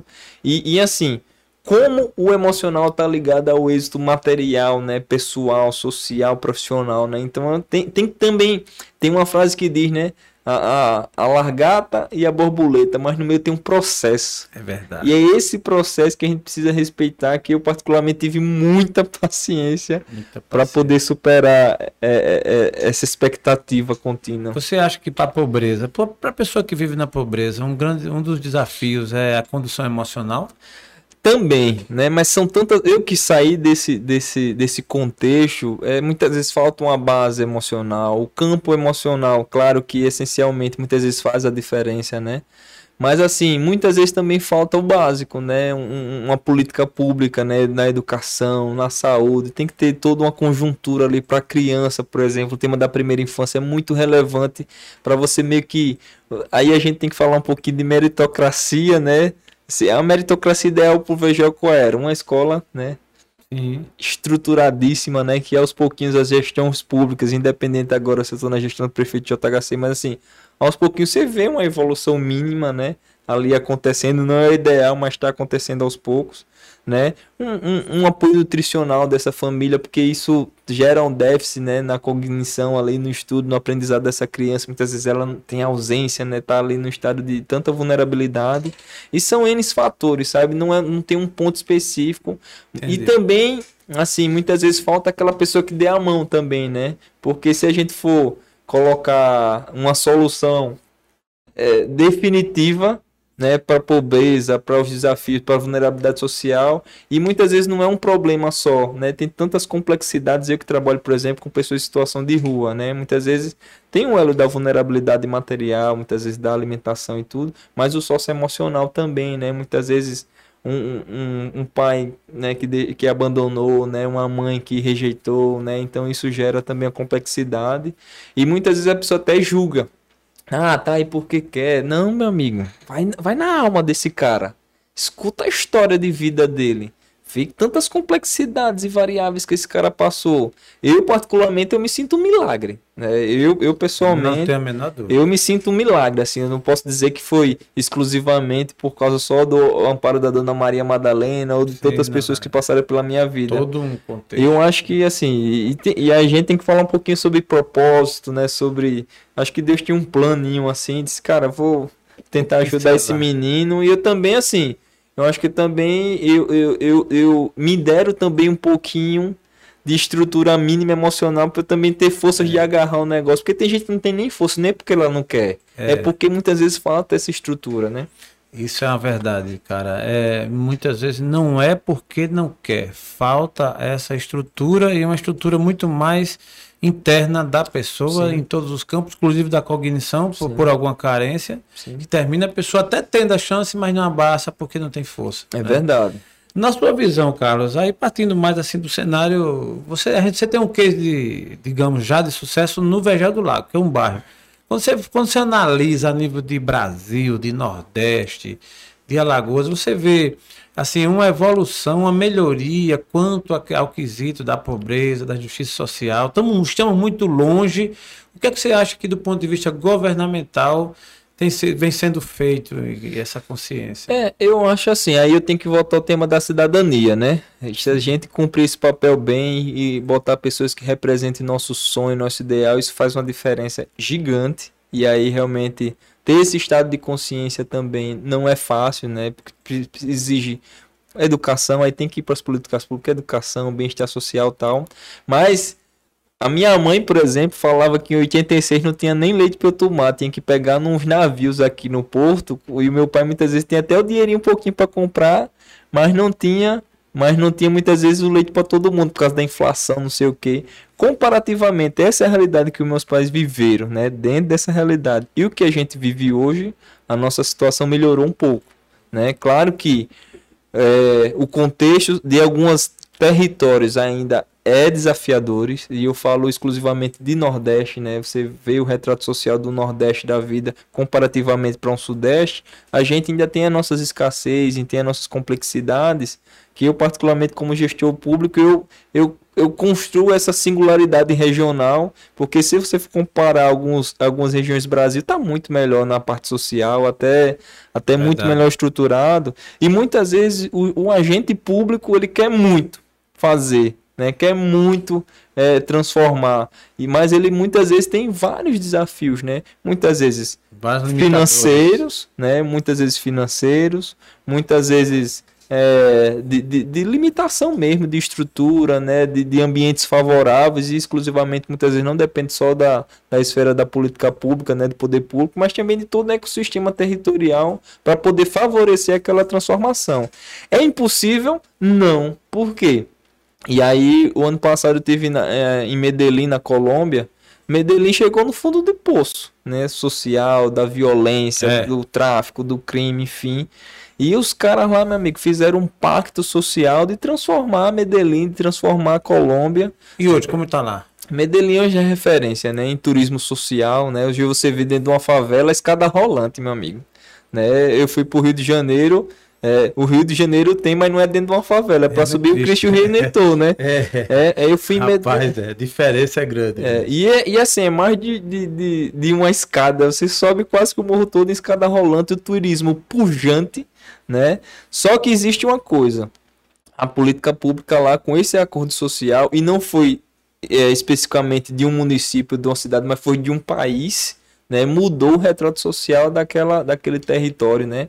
Tem uma comunidade chamada Comuna 13 lá, que a violência, meu amigo, era 10 por dia lá, não sei quantos assassinatos uma vulnerabilidade extrema e os caras conseguiram fazer esse pacto social geracional, né? Através dos agentes públicos, né? O prefeito fazendo esse pacto de dar continuidade do outro prefeito, independente do seu campo ideológico, de partido, de qualquer coisa. Isso e é eles e eles superaram, né? E até assim, eu levei o prefeito, né, o prefeito JHC, com metade do secretariado ano passado. A gente conseguiu uma parceria lá, né?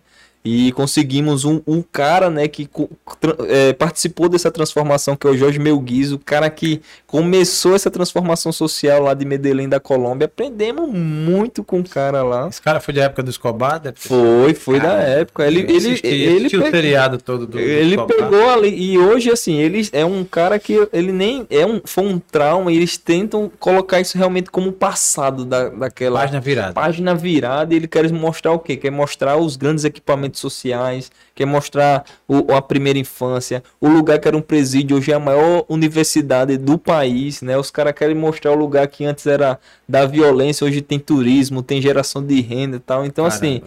e os próprios cidadãos se empoderaram dessa transformação, né? Quando o cara fala, ele não vai fazer turismo da tragédia falando de Pablo Escobar, né? Ele vai falar das coisas grandes Boas, né, positivas. positivos, dos grandes investimentos, dos grandes acordos sociais, do, do, do, do, do transporte público é excepcional lá. E a gente conseguir heroicamente levar nosso prefeito e metade do secretariado foi uma experiência surreal. O prefeito JHC também tem copiado muito o modelo, né? Assim, tentado eh, inclu eh, somar dentro da nossa ideia, mexendo muitas vezes na nossa visão de mundo, na nossa cultura. E a gente fica louquinho com essas coisas, né? Você viu escada rolante na, na favela lá em Medellín. Medellín. Aqui, por questões geográficas, no Vegel não precisa de escada rolante, mas na sua visão, na favela de Alagoas, você acha que um dia poderá ter uma escada rola- rolante eh, na favela? Rapaz, tem até projeto já, né? Na- depois dessa experiência do prefeito JHC com os secretários aí, tem até projeto É para uma das comunidades. Né? Nosso sonho seria Vale do Reginaldo, né? Que é uma região assim, com a mesma que eu proporção, né? É. Ali, só que no nosso caso seria descida, né? Seria o inverso. E dá para fazer muita experiência. Já tem projeto de grandes equipamentos, né? De referência, que eles lá tem muitos equipamentos sociais. E assim, equipamentos, cara, que é inimaginável a construção, a modernidade do espaço e o pertencimento e o, e o empoderamento de todos, né? Em relação a esse, esse espaço. É muito, foi muito significativo essa viagem. Carlos Jorge, partindo um pouquinho para a política, uma curiosidade. É uma curiosidade que eu acho que muita gente deve ter aí que está nos assistindo. Você é um cara que, não, sem comentários, a sua tra- trajetória já revela tudo. Sim. Mas na sua, nesse período de construção do manda ver, do trabalho social, do empreendedorismo, é natural que no Brasil, né, isso é muito comum se ver, essas asso- associações de bairros ou essas ONGs serem assediadas por políticos e tal, e infelizmente com muitos interesses. É uma curiosidade nossa. Como foi que Carlos Jorge lidou com os interesses antagônicos da política em si? Porque para sempre ter um padrinho para aportar ali e depois dizer assim, não, fui eu, então assim, fui batizado. Infelizmente tem muitos que eh, são até rotulados, taxados, né? O padrinho é fulano. É... Carlos Jorge lidou com o padrinho? Não, nunca quis. É, e assim, eu tive uma experiência que me magoou, vamos dizer assim. Uma vez eu, isso há 5, 6 anos atrás, fui pedir um apoio né, ao poder público na época. Eles olharam pro meu projeto ali, não tinha nada ainda. Rapaz, é bonitinho, mas parece que a gente não tem dinheiro, não. E eu saí dali indignado, sabe? Eu disse, cara, um dia o poder público vai pedir minha ajuda. Eu não- nunca mais eu volto para pedir ajuda do poder público. Nunca mais eu fiz, eu fiz esse pacto com a minha consciência. Foi, foi muito penoso, Porque o normal muitas vezes é você né, ter o padrinho, ter alguém que Sim. bota um recurso e você fica refém daquele sistema ali. Totalmente refém. O padrinho dá um carrinho pro cara, né? É. e fica dá- contando as cabecinhas ali Não, e tal. e cobra, você tem que ir lá dar satisfação. É. Eu, e isso realmente, eu tô, eu tô diante de um caso. Você aqui para mim realmente é mais do que superação, é um case mais do que sucesso. Porque infelizmente eu já andei por aí algumas vezes, né? E o que tem de, de associação, de grupo, de coisa que tem essa- é refém, amarrado, tem um padrinho ali. E assim, pode até fazer alguma coisa que ajude, mas a limitação é muito grande. Verdade. Porque topa, tem um topo ali assim, e, e é- é- as regras são ditadas, é crônica de morte anunciada, o padrinho quem dita a regra. Então, como trazer uma Gerando Falcões da vida, um, um, um visionário como o Lehman mesmo, enfim, se tem um padrinho que já manda em tudo. Nesse caso, você se afastou, não, não, não aderiu a esse sistema. Não, nunca quis e assim, e, e essa mágoa, né, que eu fui pedir ao poder público me gerou realmente essa indignação para o bem, porque para mim bem. foi muito positivo, que protegeu o propósito da instituição, gerou uma autoridade, gerou uma credibilidade que hoje as pessoas não duvidam. Eu saí da instituição, Entendi. né, resolvido, né, porque todo mundo ficou também muito feliz por causa que acompanhou a trajetória da instituição. As pessoas também a médio, a médio e longo prazo sempre me acompanham, que eu nunca levantei uma bandeira, né, institucional nem nada. E assim, isso, isso criou realmente uma credibilidade e uma autonomia, né? E isso é bom para a instituição, porque Não vê, porque as pessoas veem o real, sei lá. Claro que também, e aqui eu, eu tenho muitos circuitos né, de associações, de projetos sociais também que, que tem vínculo muitas vezes institucional, político e tal.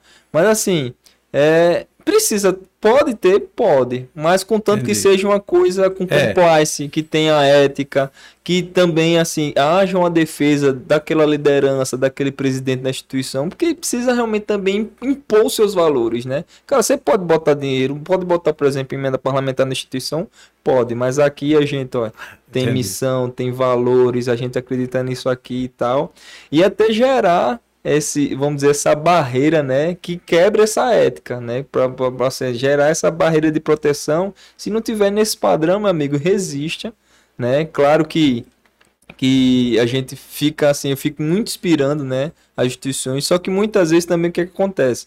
Muitas vezes falta, vamos dizer assim, e eu passei por isso, falta uma profissionalização da- das instituições. Muitas vezes elas estão tão carentes, né, de recurso e tudo. Então quem chegar lá que der a mão, meu amigo, muitas vezes as pessoas pegam, né, em prol de quem? Dela? Não, muitas vezes é é pensando no, no povo que tá ali Entendi. parecendo, É, carecendo. Então, assim, é uma situação tão, tão desafiadora para eu dar, dar uma opinião, mas eu posso falar da minha própria história de vida. Eu nunca quis, assim. entendi. Hoje, é, possa ser que hoje ou, ou aconteça, pode, e, e, e, assim, é muito natural de você querer receber emenda parlamentar em investimento, e pode fazer Não, isso. isso aí eu sou a favor. Mas assim, que contanto nada- que você tenha um compliance, né, tem um planejamento, tem, uma, tem um propósito e que isso seja mais uma soma de recursos em prol do bem comum e não para ficar preso a ninguém nem amarrado a, a uma figura. É, isso é muito importante, é muito importante. A, a instituição que hoje está tá, tá sendo tocada, tudo historicamente, pela regra do jogo, é, é a- acontece uma auditoria. Auditoria, duas vezes no ano até onde eu Boa. tava e continua, né? Tem, tem auditoria da própria Gerando Falcões, né? No ano que eu tava. A Ambev também tem um programa de, de colagem das organizações sociais. E essa auditoria é muito importante porque gera transparência. Quando a auditoria não há dúvida, né, das pessoas questionarem aquela doação de um real, de dez reais, ou de mil reais, É. ou de um milhão, de dez milhões de reais. E a auditoria passou, meu amigo, não cumpriu, Entendi. ah, você não recebe selo, você quer dizer que não tem transparência. Então, se você tem aquele selo e aquele credibilidade daquela auditoria, tá resolvido, é dormir em paz, porque você já superou. Se você superou uma auditoria nacional, amigo, pode dormir em paz, fique tranquilo e voa na tua instituição aí. Isso é muito bom, faz toda a diferença. Carlos Jorge, na sua trajetória, chegou hoje tá, estar né, no cargo de secretário da Ação Social. Isso. Nesse momento em que. É, porque assim, é uma evolução, né? Quem não compreende, quem não conheça de, de perto a história, pode não ter a, a real noção de como foi isso, né? Assim, o porquê. Tá claro que você foi por meritocracia, né? Você tá no cargo por conta da história, da sua história. Como é a cabeça do Carlos Jorge? Ele iniciando o projeto Manda Ver, o projeto Manda Ver sendo tocado de forma exitosa e aí virando a chave, passando para o lado do ente público, né? Como secretário. A cabeça do Carlos Jorge é a mesma ou mudou? Mudou. Na verdade, assim, já tinha experiência do privado, né? Porque eu trabalhei no privado, fui supervisor de logística na minha experiência também, então liderava a equipe e tal. O terceiro setor, né, com a organização social, o Manda Ver, isso realmente me deu, deu uma visão de mundo, assim, de, de realmente de transformação social, de fechamento de ciclo naquela vida, de realmente de impacto social.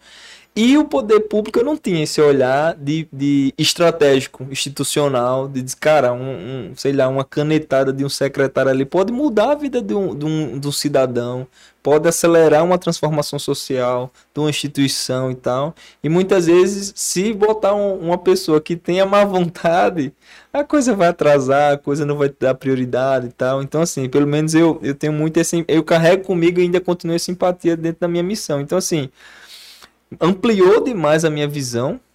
Né, sobre a gestão pública. Hoje, se as pessoas perguntassem, Carlos Jorge, eu preciso, tem que me afastar da política, não sei, o bem tem que estar tá cada vez mais porque eu acredito muito que a, e aí não é de agora, não é de 10 anos atrás, mas de uma, toda a conjuntura ancestral de, de médio e longo prazo passado, a gente por deixar, né, e aí volta o Martin Luther King, o mal faz é barulho é e o bem até agora está assistindo. Então assim, vamos, vamos participar, gente. E se um do bem entrou e, e assim, muitas vezes caiu, a gente levanta outro do bem e substitui, é igual o jogo. Substitui por outro e vamos lutando ali até ver o plano ideal de transformação de uma cidade, de um estado, de um país. A gente não pode parar no, no, no, no no, no, primeiro, no primeiro confronto. Vamos continuar lutando. E assim, não é por nós agora, é pelas nossas gerações, né? nossos filhos, nossos netos. Então, eu instigo muito a você que está aí. Cara, participa né? Participa desse processo e não é partidário não, gente. É, eu voto é exercendo o maior cargo de todos, que é o de cidadão. Participa. Vai lá, faz uma visita numa prefeitura, faz uma visita na secretaria, procura lá uma Câmara dos Vereadores, vê qual, qual a, a vida do cidadão é, é feita de direitos e deveres, né? E, cara, eu já sei dos meus deveres, mas quais são os meus direitos? Tem cidadão que não sabe né? Quais os direitos que ele tem. Então, muitas vezes, eu, movido pela empatia, vou lá, tento explicar, ser o mais pedagógico, é, mais assim, reforço escolar ali possível, para ficar consolidando e até dizer para o cidadão: o meu papel hoje não é favor, não, é obrigação. Eu tenho que fazer isso e empoderar cada vez mais as pessoas. É fato que é um desgaste na política, né? Total. É, assim, isso não é, não é nenhuma novidade, não estou aqui fazendo. Sim há um desgaste muito grande, muita gente já, já se há o discreto mesmo. Total. Mas Carlos Jorge, é, até com essa missão que você está, porque que queira ou não queira, está no ente público, Sim. né? Você defende é, uma bandeira do, da legalidade, do que é certo. Na sua visão, esse desgaste público, ele deve ser enfrentado de que forma? Rapaz, na minha visão é de participação. Acho que o cidadão tem que ter mais essa participação efetiva. É... E, e, aí, assim, a gente precisa construir pequeno, pequenas células, né? De, de, de para poder ter a transformação ideal de, de, de uma cidade, de um estado, de um país. E o outro é, é, é tentar, assim, multiplicar essa informação, né? Da... Ele tem que ser pedagógico. É possível fazer política com honestidade, com honestidade, com lisura, com transparência? É possível. É possível porque isso a gente aprende em casa, né? Então muitas vezes aquele cara que tá ali, quando ele tá no mal, é porque o caráter dele, antes de ser político, já era daquele jeito e ele só potencializou ele. É igual quando o Smith diz, né? Quer ver quem é a pessoa, bota o poder ou dinheiro na mão dele, né? É. Então, assim, aí o cara pode se perder, ou também ele pode se achar, ver aquilo como uma ferramenta, né? Diz, cara, eu tenho poder e tenho dinheiro. Cara, vou. Isso aqui é a ferramenta de eu transformar vidas, de eu impactar histórias, né? E eu falo do, do dinheiro, não é o, o, ilícito, não, é o lícito, né? Aquele dinheiro realmente, o recurso público de ser destinado ao cidadão, de ser destinado para as políticas públicas, e a gente não ter marmota nesse processo. Muito bom. Isso é, é, bom de ouvir e bom de saber que ainda acontece assim. Carlos Jorge, estou é, muito contente com esse episódio, essa gravação. A gente teria muito mais tempo aqui, né, Tom? para seguir, mas o tempo não nos permite. Aí a gente vou deixar esse gostinho de quero mais para ter outro episódio depois. Boa. Você tem muito conteúdo. A gente pegar aqui um tema, só o tema você pode discorrer aí, a gente sabe disso. Mas vamos conhecer ainda mais um pouco sobre o Carlos Jorge. Vamos Carlos lá. Jorge é um homem de fé. Sou, rapaz. Isso me move, viu? Isso me move e até hoje me mantém de pé. É. A prática da fé do A Carlos Jorge. prática é, e assim, é um é- a fé acho que é essencial, né, para para lhe dar sei lá, esperança, né? Acho que a gente precisa a fé acho que lhe dá esse esse esse item tão básico, a esperança para esses dias tão difíceis, né? Tão caóticos, tão tantas variáveis que a gente, então a gente precisa ser muito esperançoso sempre, né, para poder ter esse ideal, mas eu acho que essencialmente a fé vai instigando a gente, até, até porque assim, eu sou muito preocupado não comigo, sabe? Eu digo, cara, acho que se eu morresse hoje eu já tava feliz, né, com toda a trajetória. Claro que eu quero viver muito ainda, viu, Deus? Mas assim, hoje se a vida dissesse, cara, vou te levar e tá tudo bem e tal, eu tava tão feliz, eu me sinto tão pleno hoje de todas as conquistas, todas as superações vividas, mas eu quero viver um pouquinho mais por causa dos meus filhos, sabe? Por causa dos meus netos. Ser essa fonte de sabedoria, ser essa fonte de referência, né? Quando eles oscilarem ali, ele ter uma fortaleza, ter um porto seguro para orientar, para poder dar um, dar um norte, porque muitas vezes essa geração precisa disso, sabe? É. Eu quero ter o prazer de olhar nos no meus bisnetos, e assim eu chegar lá, e olhar no olho dele, cara, e falar do, da minha trajetória É, é do meu bom. destino ali e, e, e- e, assim e também é, mentorear também né de orientar de dar sabedoria e suporte para poder eles não se perderem que é um mundo difícil esse Muito processo difícil, é. Carlos, eu tenho duas perguntas para fazer, mas antes de eu fazer, eu queria fazer uma consulta a você, aproveitando a sua oportunidade aqui. Hoje a gente está num país, numa polarização. Obviamente, eu não estou aqui querendo entrar em detalhes de quem está certo, quem está errado, quem foi para lá. Só, só no quesito da sua experiência, que embora muito jovem, né? Você é um cara de, de- de- comparando, né, de 35 anos, muito jovem ainda, mas tem uma experiência boa pelos dois lados, né? Sim. prática na vida, né? De, de- de- pelo que você vivenciou. Nessa polarização, como lidar hoje em dia as famílias, as pessoas, porque assim é o extremismo. Quais são, qual a dica que você daria para a gente sobreviver e atravessar esse momento tão, tão estressante aí de, esticar, de esticamento da corda? É, eu acho assim, é- é- acho que é tão básico que eu vou falar, mas eu acho que existe da gente uma sabedoria, né? A gente, cara, não pode se dividir por causa de, de política, de ideologia, cara. A gente tem que somar, né? Eu acho que e aí eu penso no que o Flávio Augusto, eu volto aqui, o Flávio Augusto sempre falava no- nas orientações dele. Quando a gente pensa no nós, o eu é recompensado. Ele fala muito isso. Quando a gente pensa no nós, o eu é recompensado. Então, assim, dependendo da variável política, ideológica, partidária, cara, vamos pensar no nós, né? Porque os presidentes vão passar, os secretários vão passar, vão passar, os, os prefeitos vão passar, então tanta coisa vai passar, mas nós. E aí, em breve, eu, eu, eu vou, eu vou voltar para esse nós como cidadão, como ser humano normal, né? A gente vai precisar estar tá, tá junto, né? Então a gente precisa ter esse ideal. Claro que isso não, não, não, não, não nos proíbe não nos coíbe de opinar. Claro que Sim, se a gente sim. tem que opinar, tem que se posicionar, cada um no seu campo ideológico partidário e no, no ideal que acredita. Mas assim, a gente precisa ter uma linha do meio para se juntar também, sabe, cara? Porque, meu irmão, eu, nu- eu nunca vou orientar meus filhos para dividir. Eu quero que a gente tenha um ponto de convergência para juntar todo mundo e, e a gente ganhar junto, sabe? A gente precisa, Muito. precisa para agora disso. Muito bom, sábias foram suas palavras, cara. Eu preciso, eu, eu preciso reconhecer. Aí eu pergunto ainda antes, é como é que o Carlos Jorge se vê daqui a cinco anos, assim, na sua conjectura mental, assim, na sua mentalidade? Mas eu não, eu não fiz ainda, mas vou estar mais velho, né? Então eu tô nos meus 40 anos, acho que é mais Vai sabedoria. colocar mais luzes no cabelo, né? Mas Come- não, começou já, eu percebi que começou. As luzes cinzas, né? Porque aqui já tô meio que não dorme, não come direito. Três filhos também em casa. Meu Joseph vai fazer um aninho esse, esse ano. Então, assim, só alegria. Mas sei lá, eu me percebo. Eu me percebo mais envolvido, né, no que eu tô hoje, assim, mais esclarecido e a minha meu ideal para os próximos cinco anos é realmente construir um arquétipo assim estratégico, né, de estar influenciando dentro do, do quadro que eu tô hoje, ampliar ainda mais mais o meu eco, trazer também mais gente para esse processo, né? E quando eu falo mais gente, é realmente gente com ideal, com missão de transformação de mundo, né? E eu, eu me vejo assim, cada vez influenciando mais nesse aspecto da política, né? Nesse aspecto social, nesse aspecto da gestão pública. E, e, e bem equilibrado, né? Acho que bem equilibrado, assim. Eu busco sempre esse equilíbrio. Mas eu me vejo, sei lá, influenciando um pouquinho mais. Eu acho que eu vou chegar um pouquinho mais longe. Não sei em que posição, não sei como. Alguns ficam me instigando, muitas vezes até a gente da comunidade. Rapaz, não sei o que, vai ser deputado, não sei o que. Não sei nem ser secretário direito ainda. A senhora quer me botar nessas tretas aqui. Nessas tretas. Deixa eu ser secretário, ser aprendendo, né? É. E tal. E o povo super. E aí é respeitar o processo. Respeito o processo, muito bem. Mas se você for, eu defendo e eu sou um dos que realmente ajudarei a levantar sua bandeira Tamo pela junto. essência. Tamo pela junto. essência. Não por nada, pela essência, porque realmente a gente percebe que é diferenciado.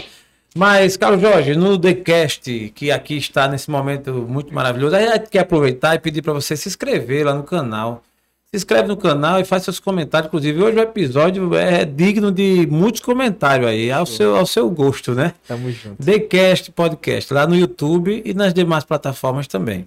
Então, é, a gente queria saber, na tua trajetória, de forma né, resumida, ao seu modo, é, o momento sombra do Carlos Jorge. Qual foi o momento que marcou assim, que foi, caramba, difícil, né? Rapaz, Eleger um, né? Porque realmente a sua história, ela é forte, né? 2016 para 2017 eu passei uma fase de meio que depressão ali, sabe? Pela, pelas pressões de, de ver instituição fechando, de estar na minha segunda filha ali nascendo e não ter recurso para dar suporte à minha esposa. Foi muito desafiador isso para mim. Isso acarretou muitos problemas físicos, né? Eu Adoeci, então, assim, alguns traumas. Cheguei até quase que fazer uma cirurgia por causa da, da carga emocional que recebia. Começou a danificar ali meu sistema digestivo ali começou a me prejudicar de verdade. Foi um, foi um momento sombra ali de muito, muito desafio, sabe? E, e, e ali eu me vi meio em alguns meses ali meio que no fundo do poço, sabe? Meio que, cara, tentei, mais uma vez nadei, não consegui. E mais uma vez frustração, pressão, sem resultado. E foi muito, foi muito desafiador esse momento, assim, foi poucos meses, Entendi. mas foi meses que eu sofri muito, sabe? Sofri de verdade, assim, pessoalmente, pela essa carga de frustração contínua que Imagina. de anos anteriores e tudo. Mas ao mesmo tempo também esse semi, semi fundo do poço assim também foi a minha Entendi. minha guinada Não pra- faltou esperança. É, não faltou esperança. Na sequência, com certeza, você, obviamente, pelo momento que aqui estamos, pelo brilho nos seus olhos, a gente pode perguntar sem medo. Qual o momento luz do, do Carlos Jorge? Ah, o, o minha segunda filha acho que foi um, um momento muito maravilhoso, né? Essa continuação aí da das minha, da minha geração aí. E o outro foi a parceria, né? Conhecer o Edu Lira pessoalmente, né? Então virar a chave assim no empreendedorismo social. E teve outras e outras coisas maravilhosas, Mas- mas essencialmente eu acho que é essa, minha segunda filha, Boa. né? Ter, ter a parceria com o Edu Lira, que se tornou um amigo, mentor também, isso deu uma, uma transformada pessoal e, e profissional no empreendedorismo social. Muito bom. The Cast está muito contente com o Carlos Jorge aqui, o nosso secretário de Ação Social, mas isso eu digo que é o de menos. Mais do que isso, é um empreendedor social, visionário, otimista, é o cara que a gente pode chamar de brasileiro que não desiste fácil. Vamos pra cima. Vamos para cima, tem muita estrada para conquistar ainda, né? Muita terra para conquistar. E nós queríamos ouvir ainda o Carlos Jorge falar um pouco aí suas considerações finais, seus agradecimentos, uma mensagem aí para sua audiência, para o que você hoje está vivendo, enfim, com a palavra ainda, Carlos. Rapaz, eu vou terminar cantando. Opa! Pode Diferente, Tom. Aí, você sabia que Tom Vilela é cantor, mas nesse caso, Tom, você vai abrir, vai- você vai abrir uma exceção, né, Tom? Esse- por favor, por favor, Carlos Jorge. Vamos nessa. Essa música é um retrato de tudo que eu sempre sonhei e acreditei, né? Pra região que eu nasci e me criei. E agora eu vou, vou falar aqui para cantar aqui para vocês. Djavan até quis, quis gravar, mas eu não deixei não, viu, Djavan? Vamos deixar para próxima aí. Se Djavan, tu vai explicar isso aqui aqui um dia no TheCast, viu? Se chama o meu lugar, brincadeira, Djavan. Se você quiser gravar, tá à disposição. É lá do Manda Ver a música, então vamos lá junto. Se chama o meu lugar. Eu nasci em um lugar que é banhado por águas, bem do ladinho do mar, só que com águas mais calmas, onde tem um povo hospitaleiro e trabalhador, e também esse povo empreendedor que produz com carinho e amor. O nosso sururu da Lagoa Mundaú. Esse povo é daqui, esse povo é sururu, esse povo é Mundaú. O meu refúgio é nessas águas, nessas águas tão tranquilas, mas também escuto um pranto de um povo tão sofrido que é guerreiro em querer melhorar que trabalha com fé para realizar, que luta para poder conquistar e guarda no coração a esperança e confiança de que tudo vai mudar. O meu lugar é Lagoa Mundaú. O meu lugar é rico de sururu. Mas o meu lugar é Lagoa Mundaú. O meu lugar é a nossa Maceió. Tamo junto. É. Cara, eu não costumo dizer não, mas eu me arrepiei aqui, sinceramente. Muito bom, Carlos. Eu, é interessante você fazendo menção ao Sururu. Eu não vou perder essa oportunidade de contar essa história aqui para registrar. Eu fui a primeira vez para São Paulo no início dos anos 90. Sim. E eu tinha um tio, tem um tio que mora lá ainda, que ele é fã do sururu, tio Bal. Tio Bal é fã do sururu. E quando eu estava para viajar, ansioso, muito naquela época já novinho ainda, foi em 91, 92. Eu, no caminho, indo para o aeroporto, meu pai foi me levar de Cijal. Eu comprei aqui um sururu para você levar para o mestre Bal. Boa. Boa. tu acredita? Só que detalhe, ele na época não colocou, como hoje a gente colocaria, né? O sururu numa caixa Sim. de isopor, arrumadinho tal, para eu despachar. Então imagine naquela ocasião a precariedade. Lá vai eu com um saco de sururu, Carlos Jorge, dentro do Inatura. Inatura. Foi o que ele fez. Ele pegou, comprou o gelo, aí ele botava, botou o sururu no saco, aí botou gelo em outro e botou o sururu. Ixi, e botou o gelo. Aí ficou aquela molhadeira. E eu entro no avião. Eu entro no avião. É igual entrar com botijão de gás assim, mas Naquela época não era como hoje que tem esse, esse né? Hoje, hoje não passaria. Moderno. Sinceramente não passaria. Não era aeroporto antigo ainda. E eu entrei no avião, cara, com esse sururu. E eu morrendo de vergonha, né? Aquele matuto, sabe o que é matuto? Botei o sururu assim no chão e fiquei olhando aqui. E água descendo. Água descendo. E eu, meu Deus do céu, você... aí o meu medo era que esse negócio começasse a cheirar.